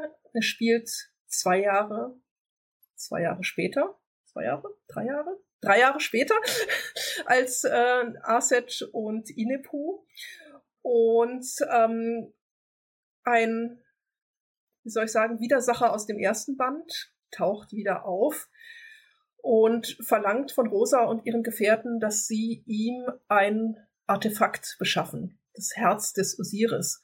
Und die Suche nach diesem Herzen des Osiris führt Rosa und ihre Freunde nach Neapel, nach Pompeji und auch noch über die Grenzen dieser Welt hinaus. Ich hoffe, jetzt habe ich nicht allzu sehr gespoilert, aber man sieht, es ist eine Verbindung aus eben Mystery, aus Historie, aus altägyptischen Göttern und in Band 3 nicht nur Altägypten, sondern auch griechische und römische Antike. Also da habe ich wirklich, kann ich so sagen, alles zusammengemischt. Und es ist so unglaublich faszinierend, weil das alles passt. Also ja. ich habe beim Schreiben immer mehr entdeckt und immer mehr zusammengesammelt. Bin seitdem ein ganz großer Fan von Vergil geworden, mhm. der eine ganz bedeutende Rolle in diesem Buch auch spielen wird. Ähm, unglaublich faszinierend, kann ich da nur sagen. Auch von meiner Seite her. Ich finde, dass das ist inhaltlich auf ganz vielen Ebenen, finde ich das total spannend, was zwangsläufig dazu führt, dass ich es lesen werde. und ich fand es aber auch ein paar, äh, du, du hast das gerade schon so ein bisschen angedeutet und deutlicher wurde das noch in einem Interview mit dir, das ich beim Hyperion Verlag war das, glaube ich? Hybrid, beim Hybrid Verlag äh, Entschuldigung, Hybridverlag, genau, beim Hybridverlag gelesen habe, du bist manchmal selbst so ein bisschen erstaunt, wie sich die Geschichte so entwickelt. Ich na, bin oder? total erstaunt, wie sich die Geschichte entwickelt. Ähm, der erste Plot von, von Rosa und Daisy in Inepu ähm, ist auf einem kleinen A6-Zettel notiert mit ein paar Stichworten. Und es ist in der Tat so, dass ich, wenn ich anfange, ein Buch zu schreiben, gar nicht genau weiß, worauf das hinausläuft. Ähm, ich entdecke die Geschichte beim Schreiben. Sollte ich ein bisschen ausholen? Es gibt zwei unterschiedliche Schreibtypen. Es gibt die Plotter und es gibt die Panzer. Plotter sind die, die alles haarklein äh, vorausplanen, die also genau wissen, was sie wann schreiben, was in welchem Kapitel passiert, wo die Wendepunkte sind, wo sie genau hinwollen. Und dann gibt es eben die Panzer, von Englisch Pants, die auf dem Hosenboden herbeigerutscht kommen und die die Geschichte erst beim Schreiben entdecken. Und genau so ist es bei mir. Äh, vieles ergibt sich erst beim Schreiben. Und manchmal habe ich das Gefühl, dass gar nicht ich diese Geschichte schreibe, sondern dass die passiert und ich nur dabei stehe und hektisch mitschreiben kann, was denn da um mich herum eigentlich alles passiert. Und das ist das Tollste beim Schreiben. Das ist einfach auch das, was mich dabei hält. Wenn ich anfange, eine Geschichte zu schreiben, muss ich sie zu Ende bringen, denn ich will ja auch wissen, wie es ausgeht. Das weiß ich nämlich vorher nicht. Ich habe vielleicht so ein paar kleine Punkte, wo ich weiß, da wird es drauf hinauslaufen, das passiert irgendwann später, aber das Wie und das Warum, das geschieht erst während dem Schreiben. Ich schreibe witzigerweise genauso meine wissenschaftlichen Aufsätze. Ich weiß auch vorher nicht so genau, was ich eigentlich will. Und das ergibt sich dann irgendwie so beim Schreiben. Ne? Genau, ist, genau. Hm? Ist, ist tatsächlich so. Und ähm, das erinnert mich ein bisschen an die Dunkle Turmreihe von Stephen King. Mhm. Ich weiß nicht, ob du die gelesen nee, hast. Nee, von gehört, da, aber nicht selbst gelesen, ja. Ab irgendeinem Band baut er sich auch selber in diese Bücher mit ein, mhm. beschreibt sich selber. Und das jetzt auch gar nicht mal so vorteilhaft. Also er beschreibt sich in seiner Phase, wo er noch ähm, starker Alkoholiker war und so weiter.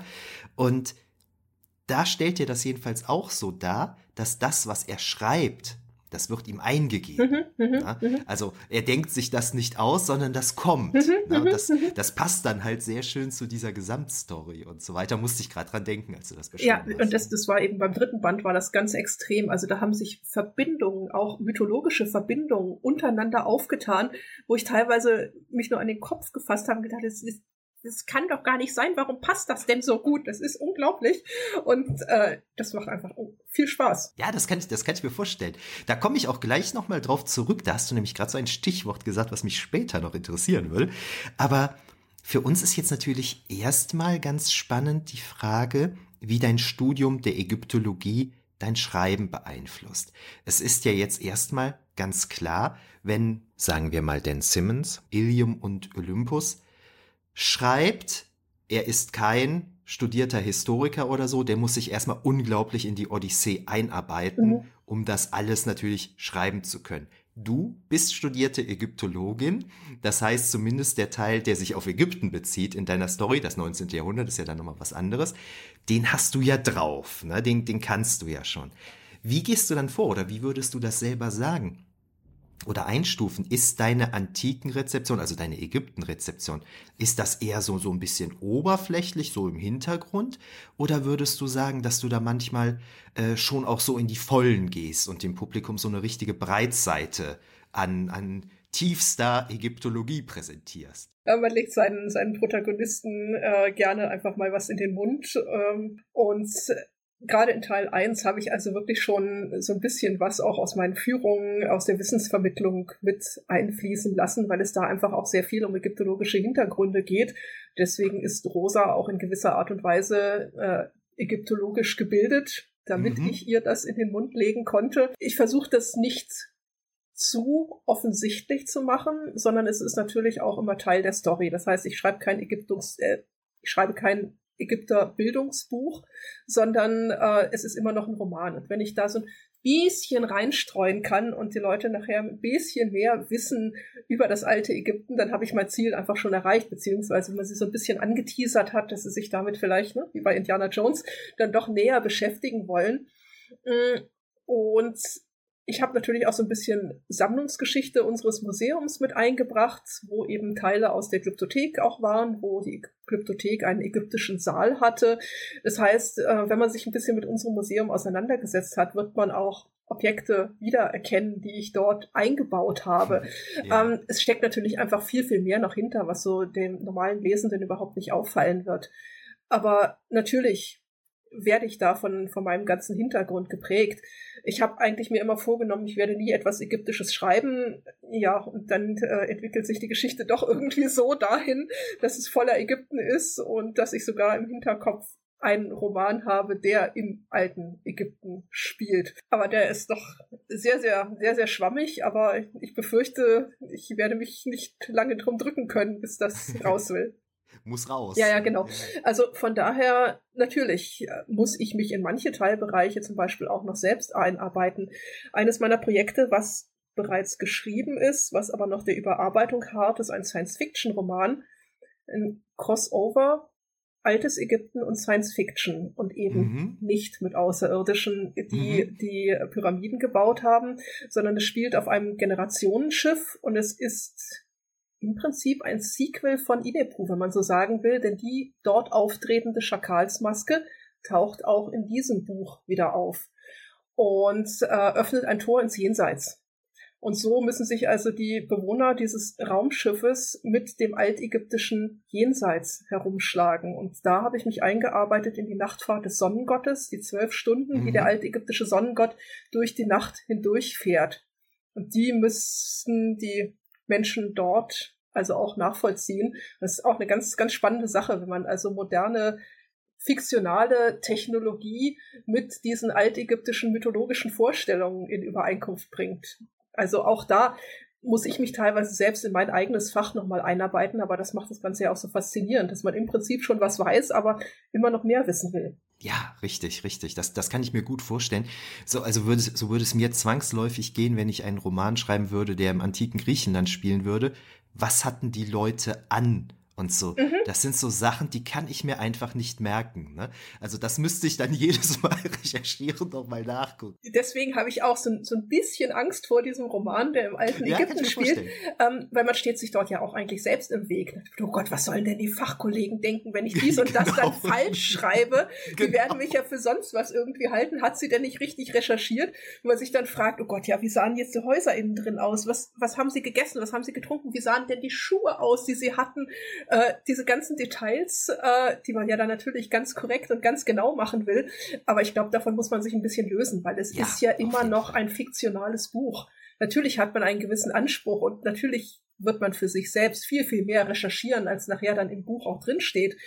Aber ja, man steht sich so ein bisschen selbst im Weg wo du das gerade eben sagtest mit der Protagonistin des Buches, die dann selber halt eben so ein bisschen Ahnung hat von der Materie, musste ich an Tom C. Winter denken. Das ist ein Horrorbuchautor, den wir hier vor ein paar Sendungen mal zu Gast hatten.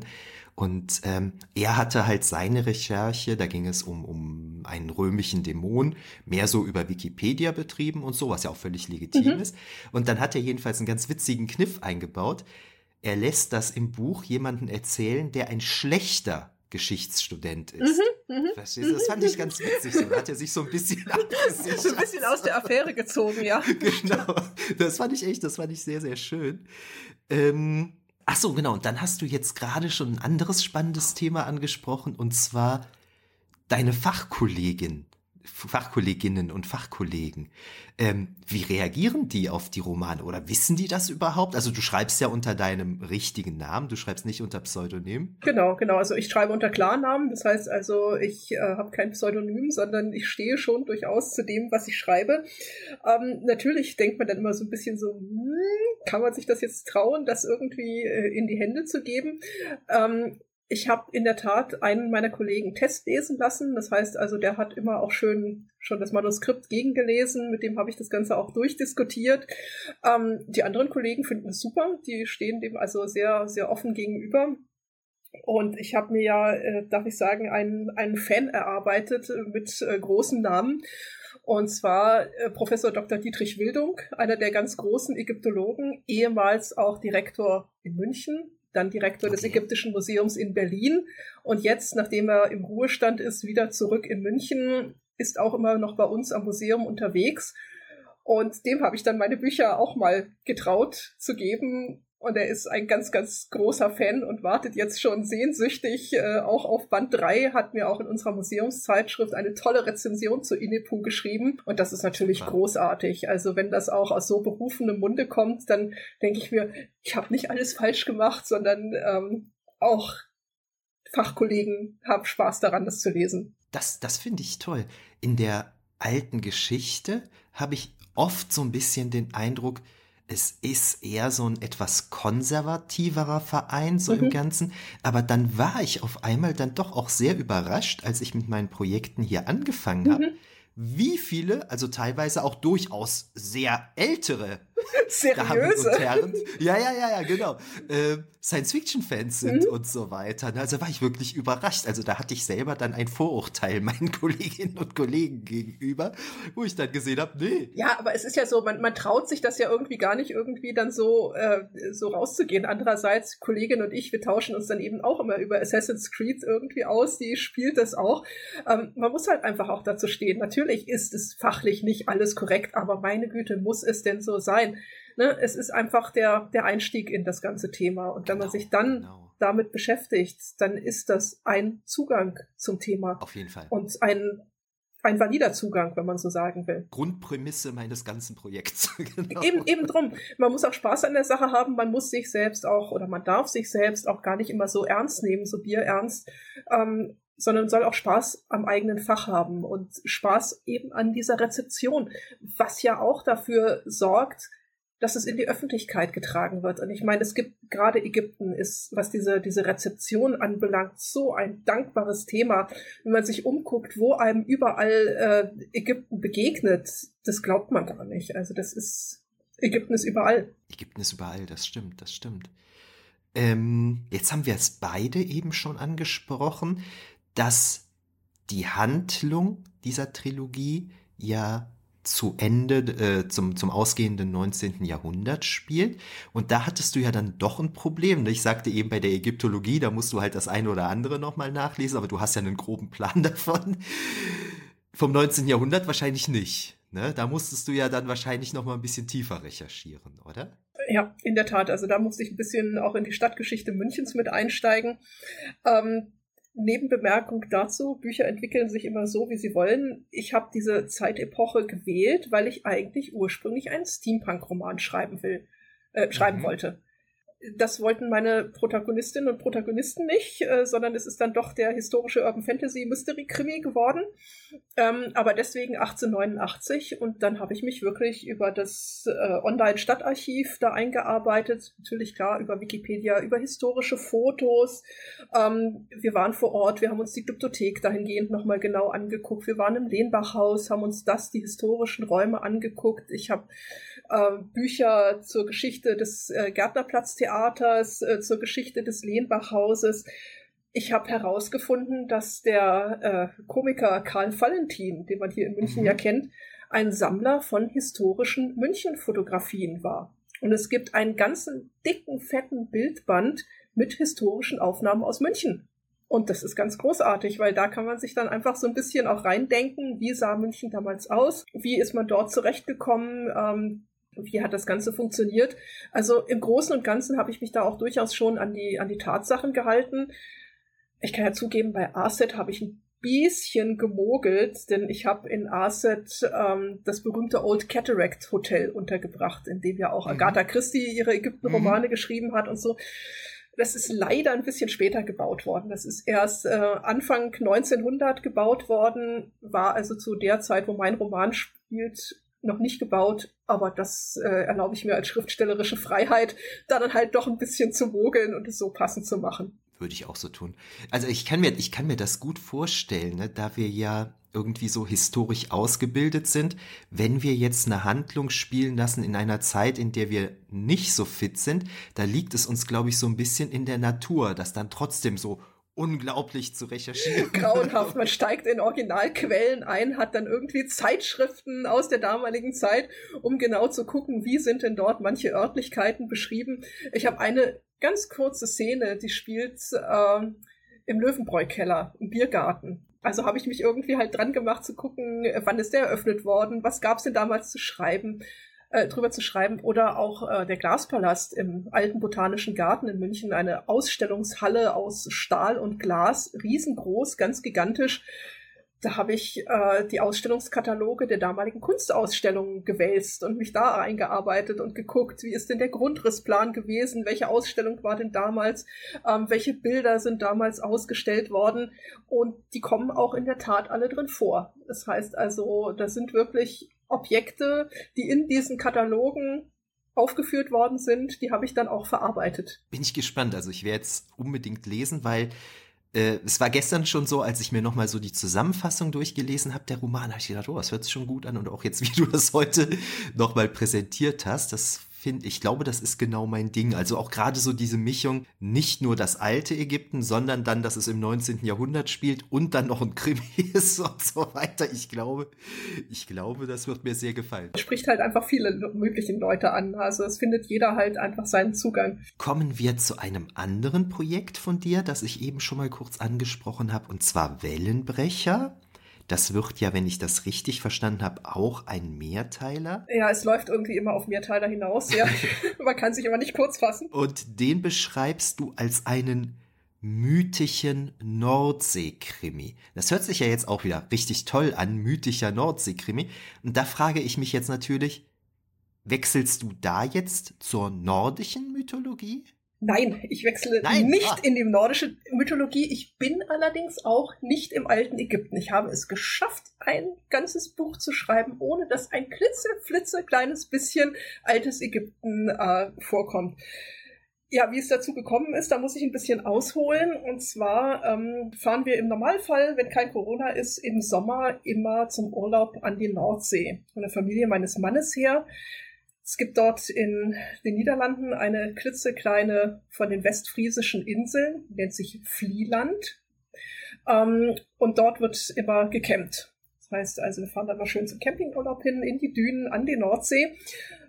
Und irgendwie musste ich in einem Sommerurlaub das Ganze dann auch mal verarbeiten und habe nicht Flieland genommen, sondern die ausgedachte Nordseeinsel Meddaoog die natürlich auf Flieland basiert. Das heißt, wenn man sich in Flieland auskennt, erkennt man auch Meddaoog wieder. Und ähm, ich wollte was mit Meerjungfrauen machen. So kommen also Meerjungfrauen in dieser Geschichte vor, deswegen mystisch, Nordsee, Krimi. Es geht nämlich natürlich auch wieder um einen Mordfall. Ja, und die Meerjungfrauen basieren eben nicht auf der nordischen Mythologie, sondern da bin ich heimgekehrt nach Griechenland und habe mich mit der Mythologie um die Sirenen auseinandergesetzt die Sirenen, die ja einerseits, man kennt es aus der Odyssee, die geflügelten Frauen sind, die Odysseus zu sich holen wollen. Er lässt sich ja dann an den Mast binden. Die findet man in späteren Überlieferungen als das, was man landläufig als Meerjungfrau kennt, also Frauenoberkörper, Fischschwanz. Und ich habe mich in einer Kurzgeschichte, ist ein extra Band, der dazu äh, erschienen ist, gefragt, wie kam es denn dazu, dass eigentlich aus diesen geflügelten, singenden Frauen die landläufigen Meerjungfrauen geworden sind? Das ist äh, eine Kurzgeschichte, die ich auch als kleines Büchlein veröffentlicht habe, Parthenopes Töchter. Parthenope war eine von diesen drei Sirenen, die in, in der Odyssee eine Rolle spielen. Das heißt, ich habe also in dieser ganzen Meerjungfrau-Geschichte auch wieder noch einen ganzen epischen griechische Mythologie-Hintergrund. Ist auch wieder ein, ein wilder Mix, der im ersten Band gar nicht so sehr rauskommt, der aber im zweiten und vor allem auch im dritten Band dann eine große Rolle spielen wird. Wo es nämlich dann auch um Meerjungfrauen und Sirenen gehen wird. Okay, das, das finde ich jetzt super spannend, weil ich es auch gar nicht erwartet hatte. Ich war jetzt wirklich gedanklich direkt bei, bei, bei nordischer Mythologie. Aber das ist ja auch sehr spannend, dann Meerjungfrauen ähm, ausgehend von den Sirenen. Ich, ich muss da oft dran denken, ähm, hängt jetzt mit meinem Wohnort zusammen, Aachen, was ja in der Nähe von Köln am Rhein. Mhm, die Lorelei Lore, und so. Lorelei mhm, ist, genau. genau. Und ähm, die Lorelei ist für mich über meine Oma irgendwie noch, noch durchaus Präsenz. Ich glaube, die hatte das Heinrich-Heine-Gedicht drauf. Mhm, so. mhm, genau, genau. Ja, ja. Irgendwie. Also Lorelei ist für mich noch was durchaus Präsentes. Und das finde ich immer sehr spannend. Das ist ja etwas, was doch eben auch sehr an die Sirenen tatsächlich. Ja, genau, erinnert. genau, genau. Das stimmt. Das ist also auch so was in verzauberte Frau, die singt und Leute dann irgendwie zum Ertrinken bringt. Ja. Mhm. Genau, genau ich kenne mich da jetzt nicht mehr so ganz so gut aus. Ähm, ein Kollege von mir, der hatte da damals seine Doktorarbeit drüber geschrieben. Ich glaube, ursprünglich sind die Sirenen auch gar nicht so Frauen, sondern singen nur so oder sehen nur. Ich, ich, ich weiß es gar nicht mehr, aber da gibt's so eine, so eine, so eine richtige Entwicklung. Irgendwie. Ich lege dir meine Kurzgeschichte ähm, ja, okay. ans Herz, weil das ist nämlich eine auch ein, ein wilder Ritt durch die gesamte griechische Mythologie. Ursprünglich waren die Sirenen wohl die Begleiterinnen von Persephone. Und nachdem Persephone von Hades in die Unterwelt entführt worden ist, hat Demeter sie ausgeschickt, um nach Persephone zu suchen. Und nachdem sie das nicht geschafft haben, sind sie verflucht worden und sind eben zu diesen Vogelgestalten geworden und sind auf Ach diese so. Insel verbannt worden. Okay, die Story kenne ich überhaupt nicht, habe ich noch nie gehört. Siehste? Wahnsinn. Und auch da, da passte irgendwie alles, alles wieder zusammen. Und deswegen in dieser kleinen Kurzgeschichte geht's eben von Persephone und Hades äh, bis zu Odysseus, bis zu Jason äh, auf der Suche nach dem goldenen Vlies, der auch den äh, Sirenen begegnet ist und noch viel, viel weiter. In der Tat schließt sich damit nämlich leider auch wieder der Kreis zu Usir, das ja in Neapel spielt. Und Neapel ähm, ist der Ort, wo eben eine von diesen ertrunkenen Sirenen, nämlich Parthenope, an Land gespült worden ist. Und ah. deswegen ist dort Neapel gegründet worden. Okay, okay. Ja, Neapel, darf man ja nie vergessen, erzähle ich immer den Studierenden, ist natürlich eine griechische Kolonie. Genau, Neapolis. Neustadt, wie überhaupt Süditalien und Sizilien. Die Leute, die haben halt immer Römisches Reich und Rom und so, Italien, ne, die vergessen immer, dass das ja eigentlich zur griechischen Lebenswelt gehörte damals, ne? Ja, ja, wollte gerade sagen, vor allem, dass es bis nach Frankreich rüber ging, bis nach Marseille, ja, was ja Marseille. auch eine griechische Gründung ist. Ja. Genau. Mhm. Ja, Na, und deshalb spielen ja einige Episoden der Odyssee tatsächlich eher so in Sizilien, Süditalien. Und genau, so. was man gar nicht so erwartet, ne? Das stimmt. Ja, ja, was, was super spannend ist. Ähm, ich war ja jetzt eigentlich von nordischer Mythologie Es tut mir leid, dass ich dich da enttäuschen muss. Ich krieg ganz gut die Kurve. Und zwar wäre jetzt eigentlich mein Ausgangsgedanke gewesen, dass mir zufällig die Tage nochmal aufgefallen ist. Wir haben ja im Griechischen, in der griechischen Mythologie, erst ähm, die Protogenoi, also Gaia und Uranus, dann kommt ein zweites Geschlecht von Göttern, die Titanen, dann kommt ein drittes Geschlecht von Göttern, die, die olympischen Götter eben. Und in der nordischen oder germanischen Mythologie ist das ja auch ähnlich. Da hat man ähm, zuerst die Riesen, dann kommen die Wanen, dann kommen die Asen. Das heißt, man hat ja manchmal so durchaus so irgendwie so Parallelen mhm. in verschiedenen, mhm. verschiedenen mythologischen Systemen. Das hat Joseph Campbell ja auch sehr ausführlich mhm. analysiert und so weiter. Und da wäre jetzt meine Frage gewesen, ob dir viele Parallelen zwischen der ägyptischen und der nordischen Mythologie aufgefallen wären. Aber da du ja die griechische Mythologie verwendet hast, äh, modelliere ich die Frage jetzt mal ein bisschen um.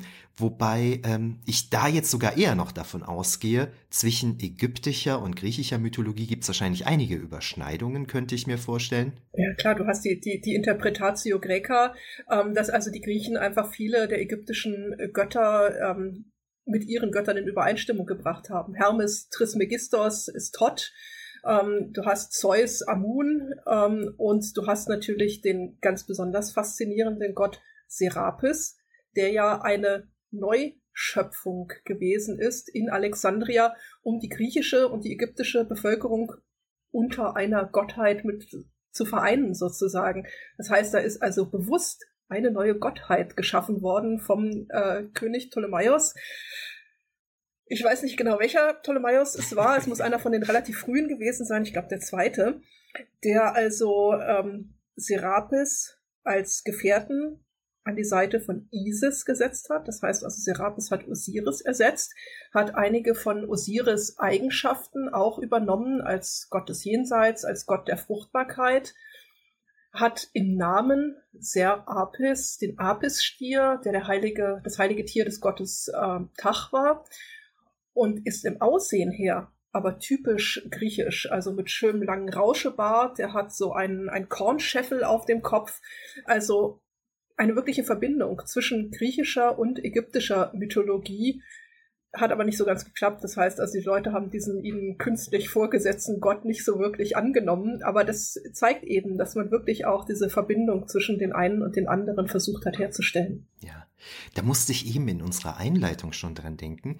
Die Griechen haben sich ja oft so ein bisschen schwer getan mit anderen Völkern, ne? also mhm, so, so, mhm. dass sie sich selber so ein bisschen als höher betrachtet mhm. haben. Aber bei den Ägyptern ist das anders. Ne? Bei den Ägyptern haben die Griechen neidlos, also die Griechen, die Griechen gab es ja gar nicht, ja. aber ich sage jetzt mal die mhm. Griechen, ne? so neidlos anerkannt, Ja, die sind schon ein bisschen älter und die wissen manches, was wir nicht wissen. So. Genau, genau. Und wo man dann halt einfach versucht, das äh, mit den eigenen Weltvorstellungen und Glaubensvorstellungen in Übereinkunft zu bringen. Und man schaut sich halt nur die Ptolemäer an, die ja eigentlich auch ursprünglich eben griechisch waren. Ne? Alexander der Große, sein General Ptolemaios, der sich dann zum Pharao hat krönen lassen. Und die Ptolemäer haben sich dann so schnell äh, assimilieren lassen in diese griechischen Sitten, dass äh, sie fast äh, in die ägyptischen Sitten, dass sie fast schon ägyptischer als ägyptisch eigentlich gewesen sind. Dass sie also auch den, den alten Kult äh, weiter betrieben haben, dass sie die Tempel gebaut haben. Und ganz ähnlich war es dann ja auch äh, mit der römischen Bevölkerung, die sich auch sehr schnell an die altägyptischen Sitten äh, angepasst hat. Ja, im antiken Griechenland war das ja auch so ein üblich, üblicher Topos bei Gesetzgebern. Gesetzgeber, die sind immer in der Fiktion der Leute äh, herumgereist in andere Länder und haben da was über Gesetze gelernt. Da war so ein typisches Ziel Kreta. Kreta stand irgendwie im Ruf, äh, gute Gesetze zu haben. Und eben Ägypten. Ne, so war ja Solon dann zum Beispiel genau. in Ägypten, hat dann mhm. da was über Ägypten. Und daher kommt ja dann auch die Story von Platon, dass Solon aus Ägypten die Atlantis-Story mit mhm. nach Griechenland mhm. gebracht mhm. hätte. Ne, das hängt ja auch mit diesem, mit diesem Kontext zusammen. Das ist sehr spannend. Sprechen wir jetzt noch über Herodot? Ich weiß nicht, ob wir jetzt noch über Herodot und das Fass aufmachen sollten. ich ich habe den, ich hab den tatsächlich eben hier aufgeschrieben, aber hab, äh, hab den subsumiert unter eine gewisse Anerkennung der ägyptischen Kultur. Du willst wahrscheinlich drauf hinaus, aus, dass das alles ein bisschen problematisch ist, was Herodot da aufschreibt. Ganz viel, was heute noch in der Populärkultur über das alte Ägypten äh, bekannt ist, verdanken wir Herodot, der sich äh, von den ägyptischen Priestern alles hat erzählen lassen und alles geglaubt hat. Ja. Ja. ja. ja das, ist, das ist lustig bei Herodot er schreibt ja manchmal, das ist ja totaler Blödsinn, was die mir da erzählt haben. Aber er schreibt es trotzdem auf. auf mhm, ne? Das mhm. finde ich ganz witzig, weil manchmal glaubt er ja zu Unrecht, dass es Blödsinn ist. Und dann können wir froh sein, dass es aufgeschrieben. Ja, eben, eben drum. Also ich meine, äh, man muss bei ihm halt immer so zwischen der, der Wahrheit und, ich will nicht sagen der Lüge, aber dem nicht ganz korrekten irgendwie unterscheiden. Und das macht es manchmal nicht ganz, nicht ganz einfach. Natürlich, natürlich ist er auch eine ganz wichtige Quelle, sei es was, was Mumifizierung und so weiter anbelangt. Ähm, und auch die ganzen Sitten und Gebräuche, aber er hat sich eben auch sehr viel aufbinden lassen. Klar, klar. Und dann müssen wir noch kurz eine Sache ähm, erläutern. Und zwar haben wir beide eben von den Ptolemäern gesprochen. Da hast du ja gerade schon gesagt, das leitet sich ab vom General Ptolemäus, dem General Alexanders des Großen, einem der Diadochen. Das Problem bei den Ptolemäern ist, die heißen alle Ptolemäus. Ne? Also von 330 vor Christus bis, bis zu Kleopatra. Also Kleopatra heißt natürlich nicht Ptolemäus, ne? aber die Männer heißen alle Ptolemäus. Die Frauen heißen alle Arsinoe, Berenike oder Kleopatra. Genau. Macht das Ganze nicht, ja, aber macht das Ganze irgendwie nicht viel, viel einfacher. Die Kleopatra, die man nämlich so landläufig kennt, ne? Asterix und Kleopatra, äh, Elizabeth Taylor und so weiter, war nämlich immerhin Kleopatra die siebte die letzte ihres Namens. Das heißt, es gab schon sechs vorherige. Wenn man sich für Königshäuser interessiert, was man heute in die Käseblättchen irgendwie lesen kann, braucht man sich nur mal mit den Ptolemäern zu beschäftigen. Es gibt nichts, was es dort nicht gegeben hat, von Ehegattenmord bis dass Söhne gekocht und zum Abendessen serviert worden sind, Vater heiratet, Tochter verstößt Mutter, alles, alles in diesen 300 Jahren ist, ist gigantisch. Hammer, das ist Wahnsinn. Das war, glaube ich, es gibt ja immer, also grundsätzlich zu Recht, in diesem Falle, finde ich, müsste man da nochmal drüber nachdenken, es gibt ja grundsätzlich immer zu Recht die Diskussion, was Whitewashing und so weiter angeht, dass wenn zum Beispiel bei Gods of Egypt dann eben weiße Schauspieler ägyptische ja. Götter spielen mhm. und so, da brauchen wir uns jetzt nicht drüber zu unterhalten, das ist problematisch. Aber wenn solche Diskussionen dann bei den Ptolemäern auftreten, gerade auch bei Kleopatra, da denke ich schon immer, Leute, aber die war nicht ägyptisch. Ja, eben, also eben, die, eben, die war, die also, war Makedonin oder Genau, genau, genau, mhm, eben, eben, das muss man da halt einfach nochmal mitbedenken, dass ja, die halt. Das wissen viele Leute tatsächlich nicht, weil man die wirklich so mit Ägypten identifiziert. Ja, ja, klar, aber dadurch, dass die ja sowieso auch alle nur untereinander geheiratet haben in ja, diesen genau. 300 Jahren, ne, äh, hat sich da nicht viel getan. Genau, genau. Bei den Seleukiden, die haben sich ja durchaus mit den Indigenen Aristokraten vermischt, aber die Ptolemäer nicht so. Nee, nee, genau, genau. Ja, also ich unterstreiche, was du eben gesagt hast. Das ist eine sehr illustre, spannende Familiengeschichte. Kommen wir gegen Ende noch kurz auf deine Kurzgeschichten zu sprechen. Hatte ich mir jetzt ein paar Mal rausgesucht auf Basis deiner äh, Zusammenfassung. Einmal Singender Sand, Da geht es um ein Artefakt in einer marsianischen Wüste. Dann habe ich noch gefunden Der schwarze Obelisk. Da geht es um ein unheimliches Bauwerk fern in der Wüste und einen Pharao in Lovecraftscher Manier. Also man sieht, äh, ein offensichtliches Fable für Wüsten ne? und immer irgendwie der Ägyptenbezug. Dann fand ich ganz spannend Wasserkind, eine Neuinterpretation der Sage um die Wassernymphe Ruma, die der Ruhmequelle ihren Namen gegeben hat. Das heißt, hier kommen wir dann so in den Bereich, ja, germanische Mythologie, Märchen, was ja auch alles so ein bisschen ineinander überfließt, glaube ich. Das, das ist in der Tat äh, auch wieder Familiengeschichte, weil nämlich die Familie meiner Mutter kommt aus Rumspringe, dort an der Ruhmequelle. Ähm, das heißt, da habe ich also auch wieder den, den persönlichen Bezug dazu und habe mich da einfach ein bisschen eingearbeitet, was gibt es denn in dieser Sage rund um diese Nixe Ruma. Mhm. Okay, okay. Das ist ja etwas, was auch die Nora Bensko ähm, ganz schön macht in ihren Galgenmärchen, dass sie immer so klassische Märchen nimmt und, und, und, und die dann so, so, so neu interpretiert. Das fand ich ja, unglaublich spannend. Genau, das ist spannend, ja. Wenn man das so als, als Vorlage quasi nimmt, ja. Genau, genau. Und das fand ich dann jetzt hier bei dir eben ähm, auch sehr spannend. Ich sagte gerade Märchen und germanische Mythologie das geht ja so ein bisschen ineinander über. Das hängt jetzt wieder mit etwas zusammen, wo ich nicht selber Ahnung von habe, was ich halt dann in Texten von anderen Leuten lesen muss. Aber es gibt da ja schon mal so Überlegungen, dass zum Beispiel die Frau Holle ursprünglich eine germanische Göttin eigentlich gewesen ist und so. Also ich kann das jetzt natürlich wissenschaftlich nicht äh, vernünftig, das kommt glaube ich eher von den Germanisten. Wissenschaftlich kann ich sowas nicht einordnen, aber äh, also es scheint da Überschneidungen zu geben. Ja, ja, gerade gerade bei Frau Holle, also das das ist eine Geschichte, die die ist momentan noch äh, nee, nicht in Arbeit, da habe ich auch schon was zu geschrieben. Ah, okay. genau. Ähm, wir haben ja hier in München eine, eine Schreibervereinigung, die Münchner Schreiberlinge. Und äh, mit dieser, diesem, diesem kleinen Netzwerk haben wir auch schon einige Anthologien herausgegeben. Letztes Jahr die München-Legenden, die sich um die Stadt München und ihre Sagen drehen. Im Herbst letzten Jahres das Kürbisgemetzel zu Halloween. Das habe ich gesehen. Genau, im Januar diesen Jahres ist dann eine Anthologie zur Liebe erschienen und im Winter, also kurz vor Weihnachten, wird es eine Anthologie zu den Rauhnächten geben.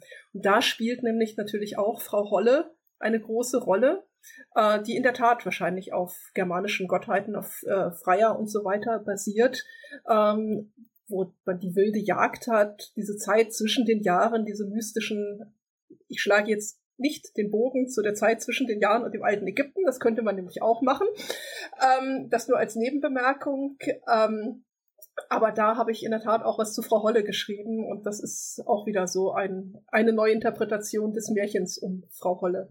Also das ist immer sehr dankbar, wenn man sich solche vorhandenen Texte nimmt und die neu interpretiert, aber im Prinzip ist das ja mit allen Sagen und Legenden genau so geschehen. Man hat die immer weiter tradiert, man hat sie äh, uminterpretiert, äh, neu gedeutet.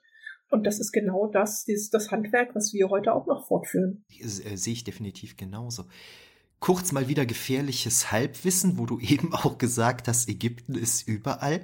Basiert nicht unsere Sieben-Tage-Woche im Prinzip auch auf ägyptischen Wurzeln? Nein, die ausnahmsweise Nein? nicht. Äh, die alten ah, Ägypter okay. hatten eine Woche von zehn Tagen, aber, okay. das, aber das Jahr mit den 365 Tagen, das basiert auf dem alten Ägypten. Man hat äh, ah. zwölf Monate gehabt, zu je 30 Tagen, sind 360 Tage und dann hat man die ja. fünf Tage auf dem Jahr, die Ep-Argumenen gehabt und diese fünf Tage zwischen den Jahren, sind wir doch wieder dabei, ist nämlich genau das, was wir auch als die Zeit zwischen den Jahren bezeichnen. Alles ist Altägypten. Okay, okay. Da, da, dann habe ich das nämlich tatsächlich mal falsch gelesen, weil ich habe, ich, ähm, das ist ja etwas, was mich interessiert und da wird immer gesagt, die Sieben-Tage-Woche ginge auf ähm, ich meine, da stand jüdisch-ägyptische Vorstellungen von der Woche zurück, aber hatten die Ägypter zehn Tage. Das ist genau, ja spannend. Genau, wie, das hat man in der französischen Revolution ja versucht, mhm. wieder einzuführen. Die zehn Tage Woche, ja, genau. genau. Das, das geht auch nicht mhm. mit dem Wochenende. Nee, so. nee, nee, nee,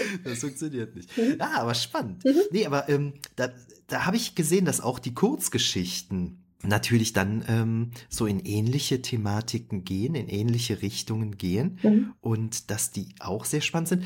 Gibt's noch irgendeine Kurzgeschichte, die ich jetzt vielleicht übersehen habe, die für unsere Zuhörerinnen und Zuhörer jetzt in Bezug auf Geschichte, Mythologie etc. interessant sein könnte? Ja, es gibt in der Tat äh, drei Stück, die ich mir jetzt nochmal rausgezogen habe. Das eine ist ein, äh, eine Special-Kurzgeschichte, die zu den Herren des Schakals gehört, die nämlich am Ende des Bandes von Aset spielt, also nach dem zweiten Band.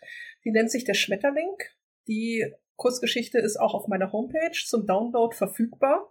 Man sollte sie tunlichst erst lesen, wenn man auch den zweiten Band gelesen hat, sonst äh, okay. ist man gegebenenfalls ein bisschen gespoilert.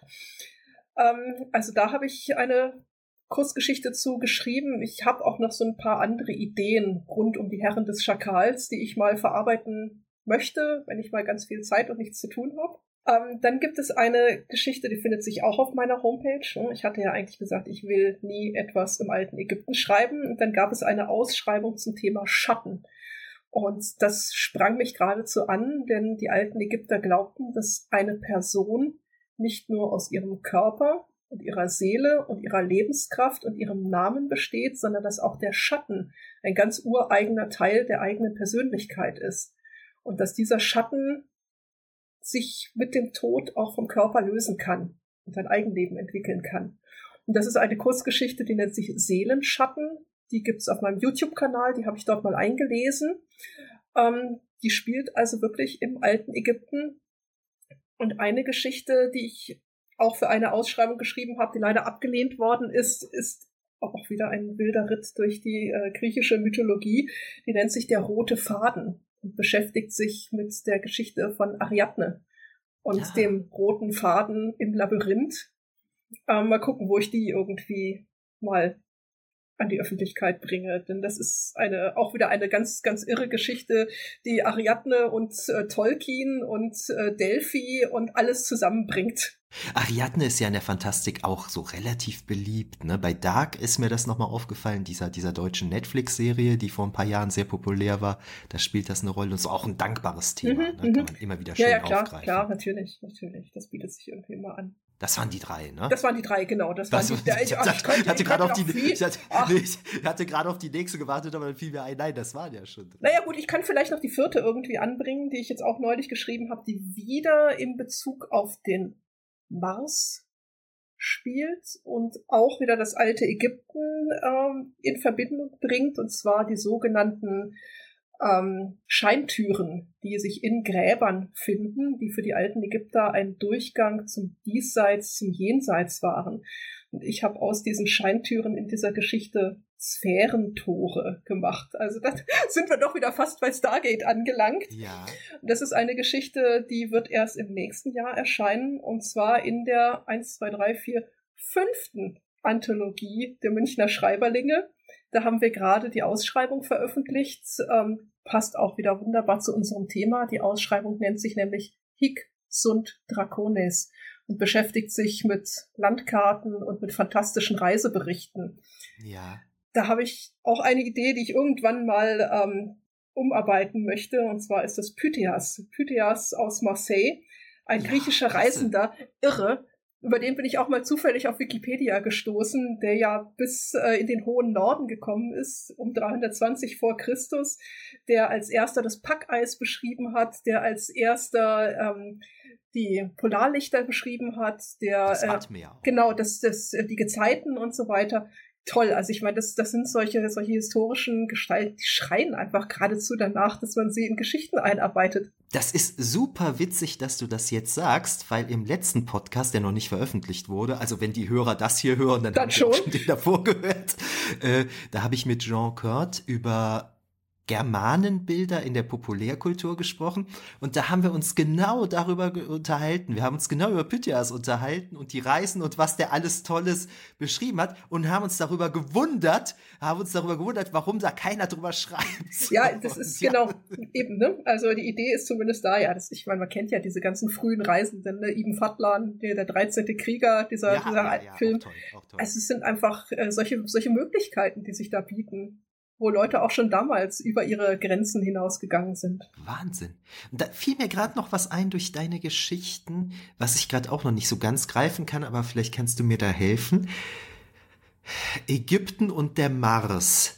Das wird ja auch irgendwie häufiger in der Populärkultur irgendwie in Verbindung gebracht. Ich erinnere mich an so ein Spiel, was sehr populär war, als ich noch jung war, auf dem C64 und Amiga 500, Zack McCracken and the Alien Mindbenders. Mhm. Da hat man eben die Pyramiden auf der Erde, die aber in einer Verbindung stehen mit Pyramiden auf dem Mars und so weiter. Und jetzt hast du das ja auch so ein paar Mal aufgegriffen. Mhm. Äh, Gibt es da irgend so einen klassischen Bezug? Also wie, wie sich das so eingeschlichen Ja, es sind halt wieder die Pyramiden, die man gemeint hat, auf dem Mars zu sehen. Das sind halt, ah, ne, genau, es sind die Mars-Kanäle, das sind halt wieder die frühen Zivilisationen, die dann vielleicht ne, in früher Zeit äh, auf die Erde gereist sind, die Marsianer, die inzwischen ausgestorben sind, äh, die dann die Atlantiden und sonstige beeinflusst haben. Also da sind wir wieder genau in diesem ganzen Präastronautik-Kram drin. Ah, verstehe. Ja, ja, klar, da die Bilder kenne ich. Also super. Und deswegen, es ist halt, es ist Wüste, Wüste auf dem Mars, Wüste in Ägypten. Äh, man meint, Pyramiden auf dem Mars gesehen zu haben.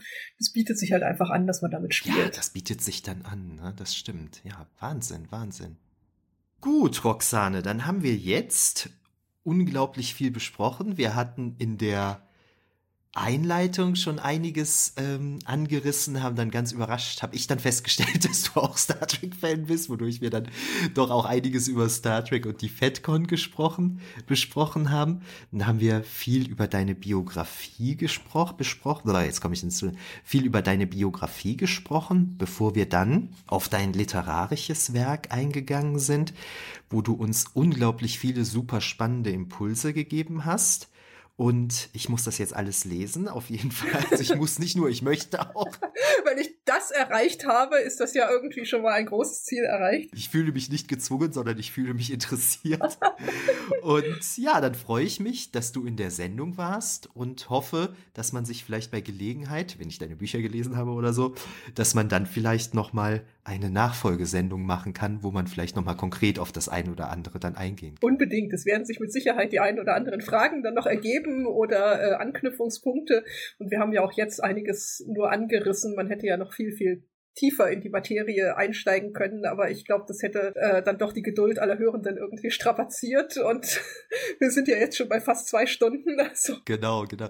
Es gibt ja so Podcaster, die sagen immer so, ah, unter vier Stunden mache ich ja. nichts und es gibt auch Hörerinnen und Hörer, die sagen, unter vier Stunden höre ich nichts, aber da bin ich auch nicht so der Typ nee, für. Also nee, wenn nee. mich das Thema wirklich interessiert, aber ich mag schon so eine Stunde, eineinhalb ja, Stunden. Ja, genau, genau. Irgendwann ist dann auch die Aufmerksamkeit erschöpft, ne? dann es auch nicht mehr. Und außerdem gibt es gibt ja noch viele Bücher zu lesen, es gibt Homepages, äh, YouTube-Kanäle, ähm, man kann sich ja dann immer noch weiterbilden und weiter forschen. Genau, du bist ja bei YouTube, das hast du eben schon gesagt, da kann genau. man Lesungen von dir sich anschauen. Das habe ich mir gestern nochmal angeguckt. Du bist bei Twitter, du hast deine eigene Autorenseite und so weiter. Das werde ich alles auch nochmal verlinken. Mhm. Da möchte ich die Hörerinnen und Hörer auch nochmal ermuntern, da drauf zu klicken. Und dann, ja, wie gesagt, freue ich mich, dass du hier warst. Dankeschön und bis zum nächsten Mal. Ich sag Dankeschön. Danke.